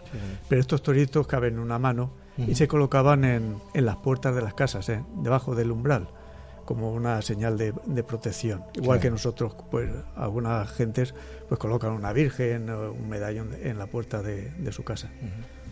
Pero sí que es verdad que mm, en, en la Biblia no aparecen ángeles, quiero recordar, como seres zoomorfos. Aparecen ya, no. Aparecen cuando se manifiestan visiblemente, porque ahora podemos hablar sobre cómo se manifiestan estos, estos seres sobrenaturales. Y ahí, bueno, pues Carolina tiene, puede tener su opinión. Yo, por lo que deduzco de lo que he leído en, la Biblia, eh, a veces se les considera como un doble de la persona a la que protegen. Eh, se manifiestan como si fuesen hombres en muchas ocasiones. Y lo que suelen producir es temor o admiración. A mm, cuando estaba leyendo, me acordé de, de- de un libro de, de María Vallejo Nájera, Un mensajero en la noche, donde cuenta la historia de un preso y que estaba en una cárcel en, Inglaterra, era un mafioso, era el encargado de dar, de dar palizas y de ajustar cuentas dentro de su, de su grupo. Y bueno, lo- lo- la policía lo atrapó durante un, un atraco a mano armada a un banco y estaba cumpliendo una condena de 25 años. Pues este señor, que tenía que estar muchas veces en celdas de aislamiento porque era peligroso, no paraba de provocar incidentes, eh, este señor, eh, una noche, de repente estaba durmiendo y se despertó mm, de un porque le propinaron un puñetazo. Entonces lo primero que pensó es que alguien había entrado en su celda para matarlo. Y lo que se encontró fue la celda inundada de luz y un ser espiritual que eh, habló con él y bueno mm, él- le dijo que venía de parte de Dios y le dijo que tenía que hacer o le- encargó una determinada misión. Bueno, este señor acabó como monje, acabó sus días como monje benedictino en una abadía en, en Inglaterra. Bueno, eso- todo esto se lo contó a María Vallejo Nájera. Yo cuando lo estaba, cuando lo estaba recordando, porque leí el libro hace mucho tiempo, me he acordado de un episodio de los Hechos de los Apóstoles que es casi mm, Cascaico, mm, ca- si no se le parece muchísimo. Eh, Pedro, eh, por orden de Herodes, ha sido detenido y puesto en prisión, ¿no? Con un cuerpo de, de guardia que está en, total las 24 horas pendientes de él. Es muy breve, lo leo. Dice, cuando Herodes iba conduciendo al tribunal aquella misma noche, estaba Pedro durmiendo entre dos soldados atado con cadenas. Los centinelas hacían guardia a la puerta de la cárcel. De repente se presentó el ángel del Señor y se iluminó la celda, se llenó de luz. Lo mismo que le pasó a este preso protagonista del libro de María Vallejo Nájera. Tocando a Pedro en el costado, no le dio un puñetazo, lo tocó para despertarlo.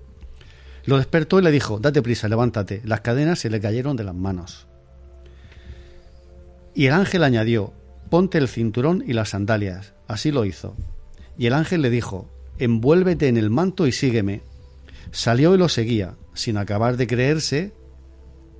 Pedro no acababa de creerse que era realidad lo que hacía el ángel. O sea, lo que estaba viendo Claro. no sé, estaba totalmente eh, desconcertado. Pues se figuraba que estaba viendo una visión. Después de atravesar la primera la segunda guardia, llegaron al portón de hierro que daba a la ciudad, que se abrió solo ante ellos. Salieron, anduvieron una calle y de pronto se marchó el ángel. Bueno, pues Pedro se dirige a una casa donde estaban sus condiscípulos, estaban reunidos, llama, acude una mujer a abrirle, le pregunta quién es, Pedro le responde y la mujer le dice a los demás, es Pedro.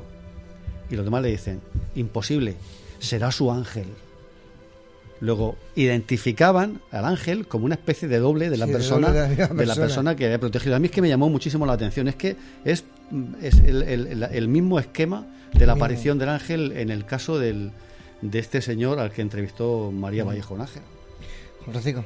Sí, lo, lo que comenta Salvador es importante. El, sobre, digamos, el alter ego de, del personaje eh, físico, eh, que sería el ángel. Porque de hecho los, los genios alados asirios tienen las facciones del monarca al cual están sirviendo. Es decir, que es una eh, proyección del, del ser humano el que dirige el país. Y luego eh, ha comentado Salvador otra cosa importante y es que eh, sí, los ángeles, entre comillas, antropomorfos del mundo de Mesopotamia no pasan al judaísmo, pero sí pasan lo que es la esencia, la figura de- del ángel. No pasan porque es una religión monoteísta, entonces eh, caerían en el peligro de la idolatría. Pero es cierto que en el siglo VIII los, el reino de Israel lo, conquista a Siria y Sargón II se lo lleva, eh, es una deportación salvaje y brutal, se lo lleva a Siria. Entonces ahí los propios judíos ven esas imágenes y dicen qué mejor eh, representación de que emana del poder de Dios que estos genios alados. Pues nosotros eh, vamos a, a crear o vamos a imaginar que los ángeles son parecidos a estas cosas, pero no como cabeza de águila o como cabeza de toro o de león. Claro. Y luego también la segunda deportación, que es el- lo que se llama el cautiverio, ya es en el siglo VI, al principio, con Nabucodonosor en Babilonia. Es decir, que en dos ocasiones los, los judíos tienen un intenso contacto con las culturas que ya representan ángeles o genios alados. En, En eso. Eh, Yo, yo me gustaría dejar otra pregunta en el aire. Eh, ¿Tienen nombre eh, algunos ángeles o...? Porque todo el mundo lo conocemos como ángeles, pero ¿tienen nombre? ¿Tienen Sí. sexo? ¿Son hombres o mujeres o siempre son hombres o siempre son...? Eh, yo- una pregunta que dejo ahí al aire. Bueno, Jesucristo dice en uno de los de, de los de los, cap- de los, de los episodios de, de- de los evangelios dice que en ningún momento hará falta el sexo en el otro mundo. Y los humanos ni siquiera tampoco como los ángeles no necesitan. Lo no se cual, casarán, no se casarán con lo cual- que serán como ángeles. Claro, claro, lo cual no implica que esté definida la apariencia porque mayormente es un mundo bastante machista porque en el Antiguo Testamento los ángeles son más bien hombres. No se reconoce ninguna figura femenina entre ellos en ningún momento. De hecho, ya digo que los que visitan a Lot son dos hombres. Entran, es curioso, esto con otros fenómenos modernos del siglo XX, ya lo hemos comentado en alguna ocasión, como los ángeles, se los, porque sabemos la, hospita- la hospitalidad de los pueblos nómadas de- del Oriente Medio, donde, donde se invita y tienes que agradecerle tomando la comida, es muy típico en los pueblos árabes, no aceptan, sí, aceptan la invitación, pero en ningún momento comen ni beben. Hay una serie de, de, de, de, nombres también importantes que se aplican, mm, sobre todo es los nombres propios, porque no hemos conservado muchos muchos textos, termino rápido, pero de, los nombres no hemos mayormente los que se han conservado son los nombres judeocristianos, eh, San Gabriel, San, San Sí. Miguel, que digamos que son los más San populares. Miguel, San por- Rafael y San Gabriel. y por ser, supuesto Lucifer, que es el, el ángel negro, el Es caído, el el malo. malo. Es el malo. Carolina.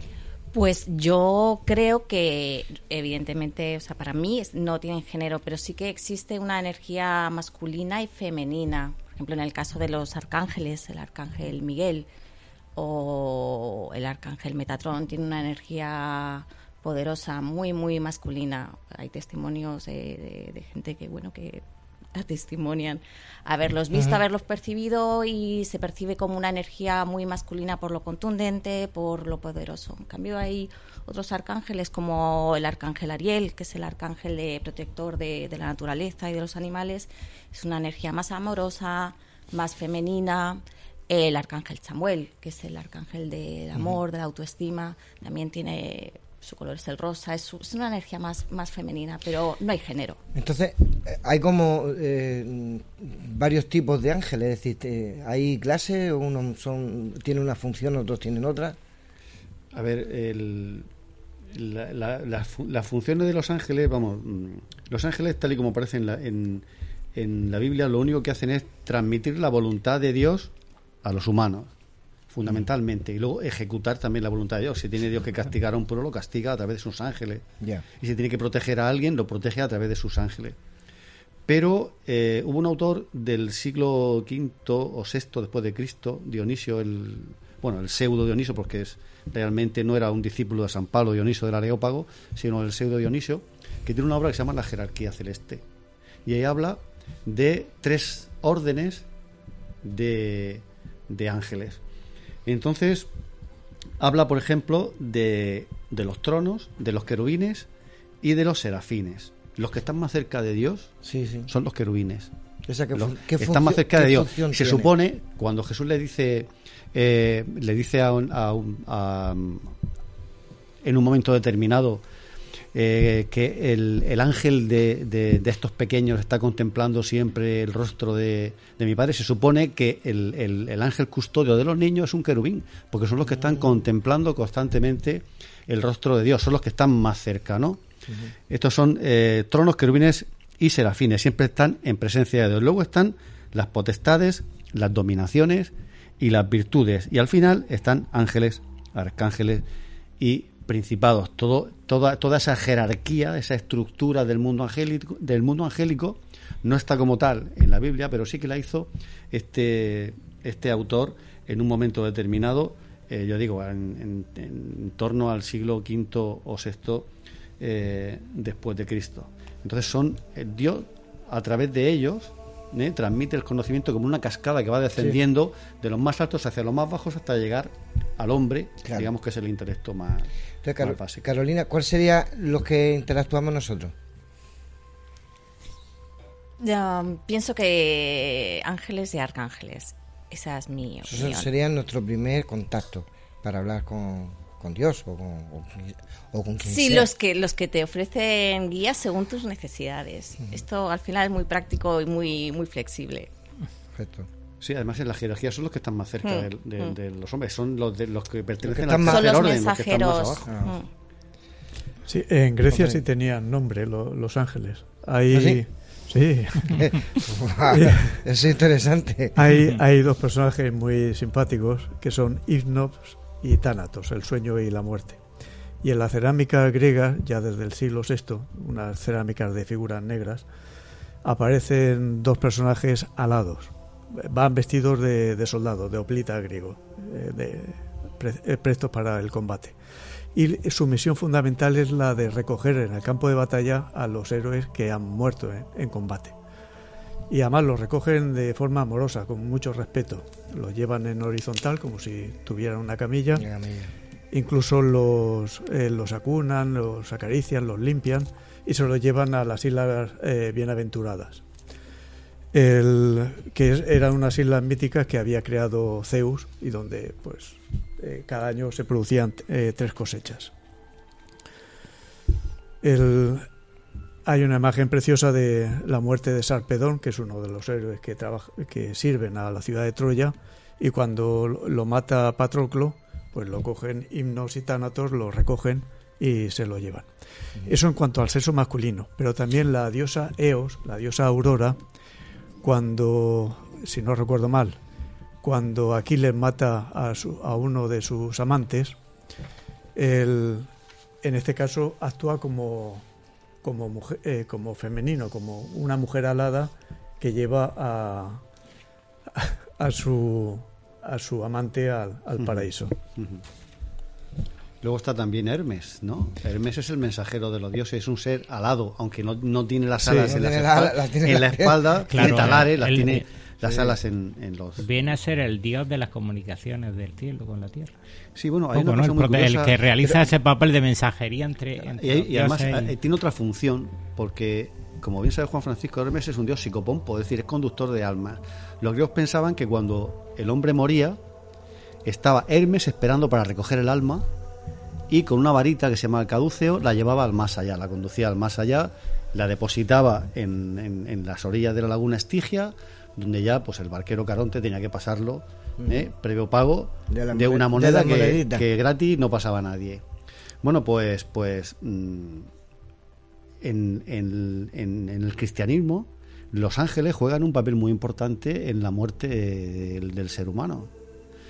Eso se, se desarrolló sobre todo a partir de la Edad Media con unos tratados que se llamaban las, la- las artes de bien morir, las, eh, las artes moriendi, en donde los ángeles, los ángeles buenos, o sea, en, la habitación del moribundo tenía lugar una especie de batalla entre ángeles buenos y ángeles malos, por disputarse el alma del moribundo, se la querían apropiar.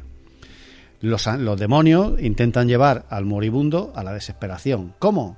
Pues eh, recordándole lo malo que había sido en vida, los crímenes que había cometido, eh, lo mal que lo había hecho con la familia, todo ese tipo de tentaciones, ¿no? Que son eh, eh, sugeridas por, por los diablos. Pero estaba luego el ángel bueno, que era el que lo consolaba. Y le decía que Dios era bueno, que solo con que se arrepintiera iba a ir al cielo. Y estaba ahí con un papel de, de- de- de consolador para que el hombre no se desesperara. Claro. Y luego era también en la liturgia, en los entierros, dice que los ángeles, que los ángeles te conduzcan al paraíso. Son los ángeles los que te llevan al paraíso. Sí. Sí, ahí siguiendo el discurso de, de Salvador, eh, ya en el, en el siglo V y IV en Grecia, himnos y tánatos en la iconografía de las cerámicas pierden su vestimenta militar y ya aparecen como jóvenes de- desnudos con alas, Que son los que llevan a, cualquier ciudadano que haya sido virtuoso, sea hombre, sea mujer o sea un guerrero. Entonces ha- hay cerámicas de figuritas blancas donde aparecen los dos personajes, el sueño y la muerte, llevando en volandas al, al difunto al, al más allá. Eh, el difunto no tenía ya que ser ningún héroe de la Ilíada, como contaba Homero, sino simplemente una persona normal y corriente. Pero él, él para su fuero interno decía, bueno, pues igual que a Sarpedón o a, Menón, se lo han llevado los eh, estas dos divinidades, yo también quiero pasar al paraíso y que me lleven himnos y tánatos. Y aparece de esa forma en la, en la cerámica griega. Es que es complicado, es complicado definir porque está estructurado muy bien en la mitología griega, en la judeocristiana también está bastante bien definido y por desgracia hemos perdido casi todos los textos en arcilla de, de los sumerios y los asirios. Hemos perdido el 90 o, o más del tanto por ciento que pueden ha- haber llegado contado. Que, ya, sobre- que, ya, que, también, que también lo representaban a los ángeles. Sí, tenían los ángeles, como, como bien ha dicho Juan Francisco, tenían ya su mitología propia definida, bien estructurada. Lo que pasa es que lo tenemos confuso porque esos leones que guardan la puerta de Ishtar, esos leones alados, los egipcios lo tienen en forma de, de, de esfinge con la cara del faraón. Coincidentemente también lo mismo, personaliza la cara del faraón, como el faraón es un dios, el gobernante es un dios, el líder eh, aparece de esa forma. Pero no hay una función directa eh, de comunicación con los dioses mm, como nosotros entendemos que existan ángeles. En Egipto lo que hay es una transmisión directa de una serie de, de- que cada divinidad mm, puede mm, partirse en subdivinidades, adquieren otros nombres con otras formas en las cuales realizan diversos papeles de intervención directa sobre el área a tratar. Ello era una sociedad superestructurada de, de cuya burocracia de- de- descendemos y, y tienen dioses mm, establecidos para todo y esa comunicación es de vía directa a través del faraón. El faraón no va a recibir ángeles porque directamente es un dios y se comunica con ellos. Eh, fijaos que las esfinges se colocan en los paseos mirando una frente a la otra para que cuando la gente pase por medio sepa que el faraón constantemente los vigila y los protege. Eh, para generar la vida, la, la esfinge de Giza mira a la salida del sol esperando que sea Anubis dura, hasta la puesta del sol el que recoja a los muertos para llevarlos no, no a la barca de Caronte, sino, sino ante Osiris para ser juzgados. Pero fijaos cómo en la mitología andina tampoco hay ángeles. Lo que hay es el colibrí, el Corikenchu, que es el que recoge de alguna manera el papel de enlace con los dioses, enlaza con el cóndor, que es el animal que más alto vuela. Por lo tanto, toca el sol, el colibrí intenta llegar al sol a través de, de- de- de- con lo cual está haciendo ese papel de ángel. Estamos hablando de figuras zoomorfas que en la mitología andina está plagada de figuras zo- zoomórficas, es decir, con forma de, de diversos animales de, de los Andes. Estamos viendo el mismo papel pero transformado. Cuanto más evoluciona una sociedad, más compleja se va volviendo la figura del ángel de alguna manera también, porque más evoluciona la religión.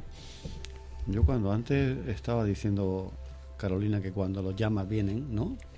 Cuando los necesitan aparecen. Yo me si hay, alguien- hay- hay un tipo de ángel del que no estamos hablando. Nos estamos centrando en los ángeles buenos.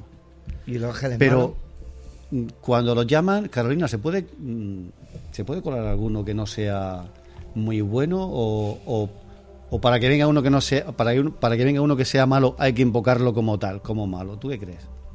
Yo creo que son temas farragosos para mí porque prefiero prefiero centrarme en, En los en- buenos. Sí, absolutamente. Los malos, pues seguro que bueno, las polaridades, donde hay luz hay oscuridad, existen, Claro. estoy estoy seguro, pero yo prefiero centrarme Centrar- en lo en en lo lo bueno y invocar a lo bueno. De todas formas, si yo creo, estoy convencida de que si tú vibras alto y, Y positivo viene y lo positivo, positivo. viene lo positivo y esa es la mejor protección que hay. O sea, Ya, no, bueno, no te puede afectar lo malo si tú estás vibrando no- alto y con una Y energía. tú no le abres la puerta a lo Tú no abres la puerta, sí, hay puertas que no que no se deben abrir. Sí, sí. Por eso están los sacerdotes y los chamanes, que son los que abren las puertas de comunicación con ese otro mundo donde están estos seres. Que estoy convencida de que hay que saber hacerlo. eh, Si no sabes, no te metas. Y yo, no sé, tengo contacto con otras Luego- energías más benévolas. Luego hay un arte, ¿no? De, de- de- de invocación de, lo- de los ángeles. Hay que saber hacerlo, ¿no? Mm, No te diría tanto, es- estás hablando de un punto de vista súper interesante, pero yo lo llevo a, a lo práctico, al día a día, porque como he dicho antes, esa energía está disponible y lo que pasa que, bueno, cuando las cosas están bien, pues bueno, seguimos con nuestra vida y todo está bien. Y lo que tú decías antes, pues este gángster que estaba en el, en el calabozo, se le puso feo el tema y tuvo que, intervenir el, fíjate, el, el ángel. Y él no invocó nada, sin embargo. Claro, Pues bueno, es, eh, había, él tenía Algo- otro algo propósito en su vida, otra Sí. misión. Yo también creo que cada uno de nosotros venimos a, a cumplir un tipo de misión aquí en este plano. Sí. Bueno, parece ser que lo de Gaster no era su carrera. No, no, lo tuvo que... Acabó, Pero acabó bien. Acabó bien. acabó, acabó bien, ¿no? Creo que eh, normalmente la necesidad de apa- la necesidad de contactar con, con ángeles, de, de ir más allá, de cambios en tu vida, vienen muchas veces con los procesos de apertura de conciencia. Cuando empiezas, cuando estás atravesando cualquier tipo de crisis, cuando no estás contento con, con tu vida y, y ahí es cuando empiezas a poder Sí, porque- contactar. Porque eh, Sí, habla. Carolina como, por ejemplo, Ana también, cuando eh, hablan de una manera, bueno, que, que parece ser que se puede conectar, pero yo sigo diciendo lo mismo, cuesta trabajo. Es decir, cuando uno está en la vida cotidiana, que es eh, todos los días lo mismo, eh, yo no me acuerdo de hablar con, con Dios ni con los ángeles. Entonces, tiene que pasar algo para yo poder, eh, como una chispa. eh, Va, yo creo que en la mayoría de los casos es eh, y hay mucha gente, no os lo podéis ni imaginar, sobre A todo ver, a través eh. de la pandemia. La pandemia está ha venido ha venido bien en, en- desde luego que es una, ha sido una desgracia, ¿no? Pero si hay que verle el lado bueno, pues bueno. Hay mucha gente que ha, ha comenzado un proceso de evolución, de, de- de cambio de conciencia. Y, y perdona, me he perdido. No, sobre, estabas hablando sobre, sobre, el- sobre los ángeles y el cambio, y la- y el cambio de conciencia, el cambio, la evolución de la conciencia. Bueno, claro, y entonces ahí viene la necesidad de, de, bueno, de, Mm. de- de cambio y, y no es tan difícil que vengas. Lo primero es decir sí a la interacción. Bueno, la, la fe es, es importante en este sentido, ¿no? Admitir su... tener certeza de que existen, decir sí a la interacción y ser muy específico a la hora de pedir guía, así como objetivos SMART, muy específico. Y a partir de ahí observar los mensajes, las sincronicidades, porque vienen. Aquí quien pregunta, todas las preguntas se responden. Sí. Sí. Hay que observar. Paco. Ya, a ver, eh, sé que no está bien uno hablar de sus problemas personales aquí en público porque la gente me va a matar, pero voy a ser valiente y voy a corroborar lo que en algunos pasajes de la Biblia, aunque suene disparate, porque los ángeles van apareciendo en los momentos más trascendentales a personajes trascendentales no por importantes, trascendentales porque tienen que, que vivir los episodios más importantes de, de esa escritura. Es decir, está Moisés, está Lot, está Abraham, que lo detiene en un momento trascendental de voy a matar a mi hijo, lo detiene el brazo. Cualquiera le puede resultar hoy en día estúpido, una prueba estúpida, pero es una prueba muy lógica porque suponemos que es el momento en el que la tradición judeocristiana prefiere eludir el sacrificio de niños que era muy propio. Hasta Roma, hasta, hasta los tiempos de Cartago y Roma se llegaron a estar sacrificando niños. Bueno, a cambio de Lot, una victoria. lo sabes, a- Lot ofreció a sus hijas a los sodomitas Sí, para que sí, sí, sí, en sí, a sí. los Y de hecho termina maldito. Termina castigado por su, por su acción por con- ser considerada mala. Es decir, yo lo cuento desde mi punto de vista egoístamente personal. vas al volante. No voy a decir dónde, para que no- te quedas, después de muchas horas de trabajo continuadas, vienes agotado y te quedas durmiendo al volante. En una recta, en- ¿vale? Ya venía un tramo de recta, en buenas condiciones todavía, pero el coche iba solo. El compañero al lado asustado, perdido. No dijo nada. Después lo interrogué, digo, escucha, el otro iba detrás durmiendo, tú ibas callado, seguro que tú no me dijiste nada. Yo escuché una voz y unas campanitas que me decían, despierta, despierta. Cuando me cuentan lo del ángel de la guarda, muchos casos que hay por todo el planeta, yo digo, algo tiene que haber, alguien hay ahí que en los momentos más importantes y más difíciles, si ya no se trata de ser creyente o no, es que eso le ha pasado a ateo, es que ya me da igual que uno crea o no, es decir, esos están ahí, sé que alguien hay, puede resultar un poco egoísta esta noche, yo que yo cuente la historia mía, pero me viene a corroborar que el hombre desde la antigüedad, o la, la mujer, perdón, el ser humano, tiene esa compañía de algún modo. Que no haya sabido interpretarla o no haya sabido describirla correctamente, puede ser. No, aparte ha- has dicho algo que yo iba a preguntar, si teníamos un ángel de la, guarda. La presencia de los ángeles es muy, Todos tenemos es muy ángel. real. Todos tenemos un ángel asignado. Eso es lo que dice la tradición Pero cristiana. los ángeles eh, los creará Dios, porque cada vez vemos más humanos. A ver, mm, el- no, sé, no, no es cuestión de hacer, de A ver, hacer- ¿cuántas efi- no es cuestión de este- hacer números. Eh, si tenemos uno cada, cada uno uno- tenemos, cada uno tenemos un ángel que nos acompaña. El problema es que queramos creernos que está realmente ahí. A mí me gustaría tener, en ese sentido, la fe de los, de los benedictinos. No sé lo que piensan los, bene- los benedictinos actuales, pero los benedictinos del principio, cuando San Benito echó a rodar la orden, pues cuando salmodiaban, lo dice el propio Benito, San Benito, en, en, en la regla. Dice, cuando estamos salmodiando, estamos en el coro, los ángeles están allí, realmente, no físicamente, porque no se ven, pero están allí. Y hay, hay un, un libro de, de la, de la Alta Edad Media, escrito por un benedictino, anónimo, no, se- sabe quién es, Regula Magistri, la regla del maestro, en el que recomienda que cuando los monjes estén en el coro rezando salmos, si tienen ganas de estornudar, estornuden hacia atrás. Porque si estornudan hacia adelante, pueden estornudar en la cara del ángel que está acompañando, cantando salmos con él. Fijaos hasta qué punto, hasta qué punto creían que la presencia de los ángeles, cuando estaban rezando los salmos, era completamente real, no física, evidentemente, pero real. Sí. Eh, hago una última intervención. Y, y es que el, el- hay, en el siglo I y II, después de Cristo, hay dos culturas y dos religiones en el imperio, que es el mundo pagano y el mundo cristiano. Los cristianos ya habían asumido perfectamente la, la figura y la función de, de los ángeles. Pero es que los paganos el- también lo tenían. De hecho, ellos tienen una ceremonia que es lo que se llama la, la apoteosis. Cuando moría un emperador, y estamos hablando de Antonino Pío, hay unos bajos relieves en su columna funeraria en la que hay un genio desnudo con alas que eleva al cielo al propio Antonino Pío y a su mujer, Faustina. Y el, ese modelo iconográfico de ángeles eh, eh, desnudos o de genios alados desnudos, paganos, se mantiene incluso hasta el siglo V de- después de Cristo, hasta, hasta el 430 por lo menos. De hecho, hay unos senadores, eh, está reflejado en lo que se llama el díptico de Símaco. Eran unas tablillas de marfil que se cerraban y entonces eh, hay dos ángeles desnudos con sus alitas que meten al, al senador barbado, vestido, en el cielo. Ahí él, como era pagano, pues le reciben los siete sabios de- del mundo de, de la Jonia clásica. Pero si hubiera sido cristiano, te hubieran recibido los apóstoles o Claro. los ancianos del Apocalipsis o, o los ángeles. Carolina, que queda muy poquito tiempo. Bueno, yo como último apunte, me- y volviendo, bueno, yo lo quiero llevar esto a un, te- a un terreno práctico, ¿no? Y sí, están disponibles y hay que aprender a interpretar, eh, su lenguaje es muy simbólico.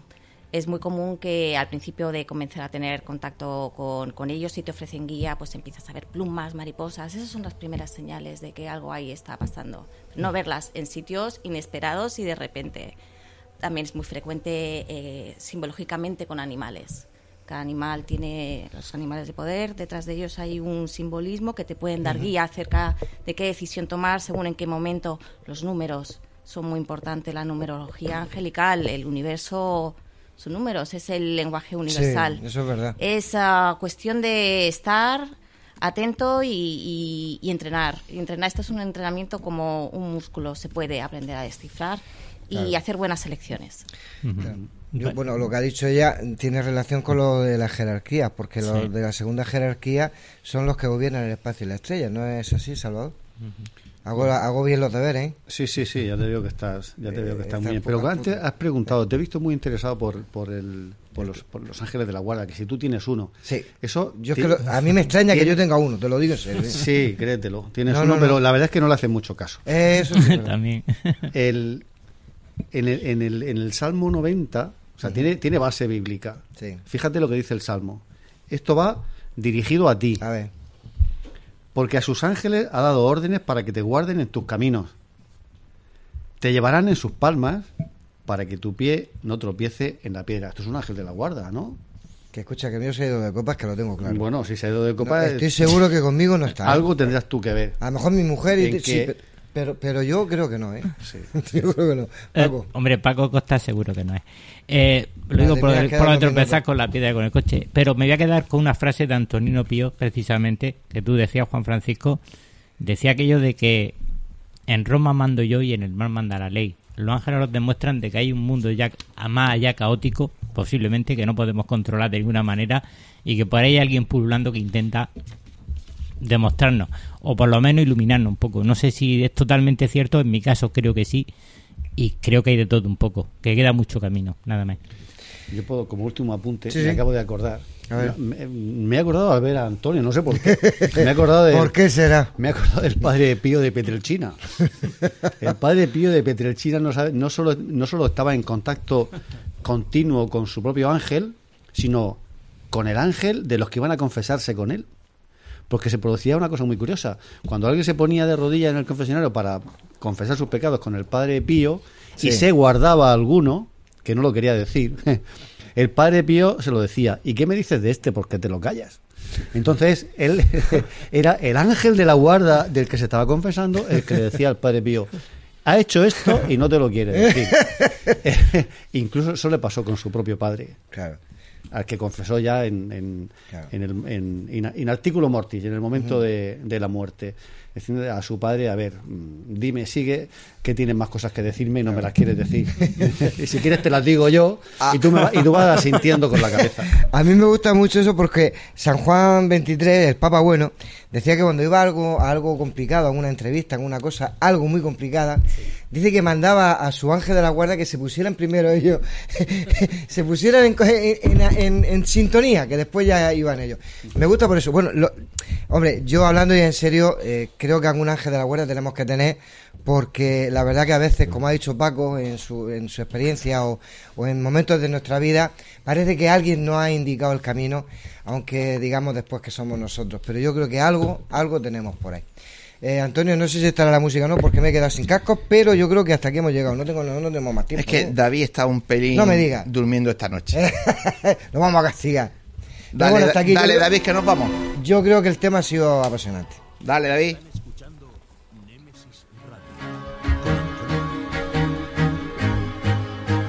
Bueno, lo primero agradecer a nuestros compañeros el que hayan estado aquí en, en este rato que ha sido tan interesante. Creo que volvemos a no salimos de nuestra línea de ser un programa bastante didáctico en la que el que quiere escuchar aprende, o eso es lo que nosotros intentamos. Aprendo hasta yo. Eh, agradecer a todos que hayáis estado aquí. Así que, José Antonio, Vamos, dale vamos. que nos vamos. Pues toda la información del programa la podéis seguir por nuestro Facebook, Nemesis Radio, por nuestro Twitter, arroba Nemesis Radio 1, y tenemos un email, nemesisradiomurcia, arroba gmail.com, eh, y por el canal de YouTube, Nemesis Radio. Por todas nuestras vías de contacto podéis dejarnos vuestros mensajes, con cualquier cosa que queráis contarnos.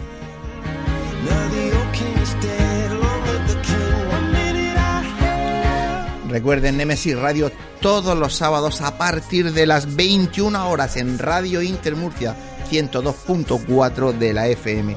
En redifusión también se nos puede escuchar la madrugada del jueves al viernes de 1 a 3 y por internet pues ya saben entrar a nuestra web www.lainter.es y nos pueden escuchar desde cualquier lugar del mundo en directo y si quieren hacerlo con más tranquilidad pues entran a nuestros eh, podcasts Y ahí tienen 277 con el de esta noche. Qué buena memoria tiene, hijo. Y como no hay que perder las buenas costumbres, no olvidéis, por eso ángeles que están ahí arriba, que nuestras voces viajan ya por el universo. Queridos oyentes, pues solo desearos eh, una feliz semana y que os esperamos es el próximo sábado aquí, ya sabéis, a las 21 horas en Radio Inter Murcia. No faltéis porque pasamos lista y sabemos quién está y quién no. Recordaros, gracias, gracias a todos que nos escucháis desde más de 60 países. ¿Quién nos lo iba a decir a nosotros, José Antonio? Madre mía, para que tú veas, 60 Nosotros de- países. del rincontico este que somos de Murcia nos escuchan desde más de 60 países. ¿Por qué no tienes otra cosa menos? Bueno, y como siempre, pues deciros que si os ha gustado, pues se lo digáis a vuestros amigos que la mejor publicidad del mundo es el boca a boca, y además la más antigua. Si no os ha gustado, seguro que la semana que viene os gustará. Pero con todo se lo decía a vuestros enemigos, vosotros nos los traéis, No, que no, esta Paco, semana Paco. va a ser Paco, Es que sí. nuestro compañero Paco Torres, que se va a encargar de ello. Así que Buenas no- no noches. más, buenas noches. Adiós.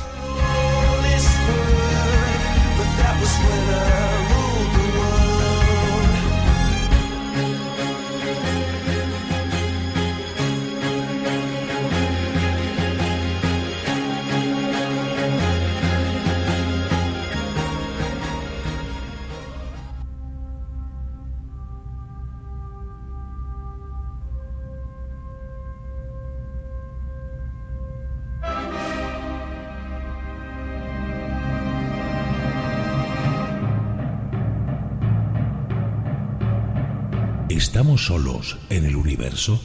¿Quiénes son los verdaderos artífices de las pirámides? ¿Hay vida extraterrestre? De ser así, ¿es posible que estén entre nosotros? Psicofonías, Ouija, ¿nos hablan los muertos? Némesis Radio, viajando en lo desconocido, sobrepasando el horizonte de las conciencias. Programa escrito, dirigido y presentado por Antonio Pérez y José Antonio Martínez. Todos los sábados a las 21 horas en Radio Inter Región de Murcia. Némesis Radio.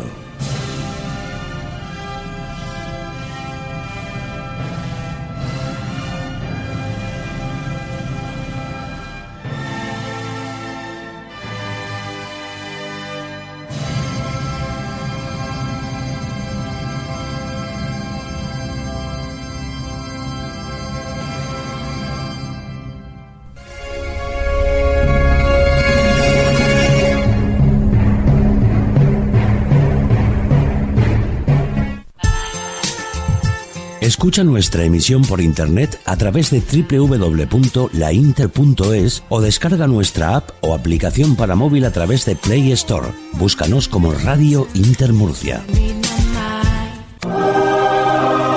Fotos Orión. Hay momentos importantes en tu vida que no puedes dejar pasar.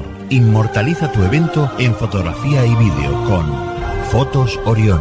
Porque las cosas especiales solo ocurren una vez. Fotos Orión. Profesionalidad y confianza. Calle La Gloria, número 32, frente a Antiguo Tornel, La Alberca, Murcia. Teléfono 868 94 30 13. Atraviesa por tu cuenta y riesgo la puerta cerrada que te lleva hacia un mundo oculto. ¿Quieres que investiguemos tu caso? Contacta con nosotros a través de nuestras vías de comunicación. Facebook, GOIS, Grupo Operativo de Investigación Sobrenatural. Canal de YouTube, GOIS Investigación. Deja tu visita y suscríbete. Para más información, escribe nuestro correo goisinvestigación.gmail.com ¿A qué esperas? Adéntrate.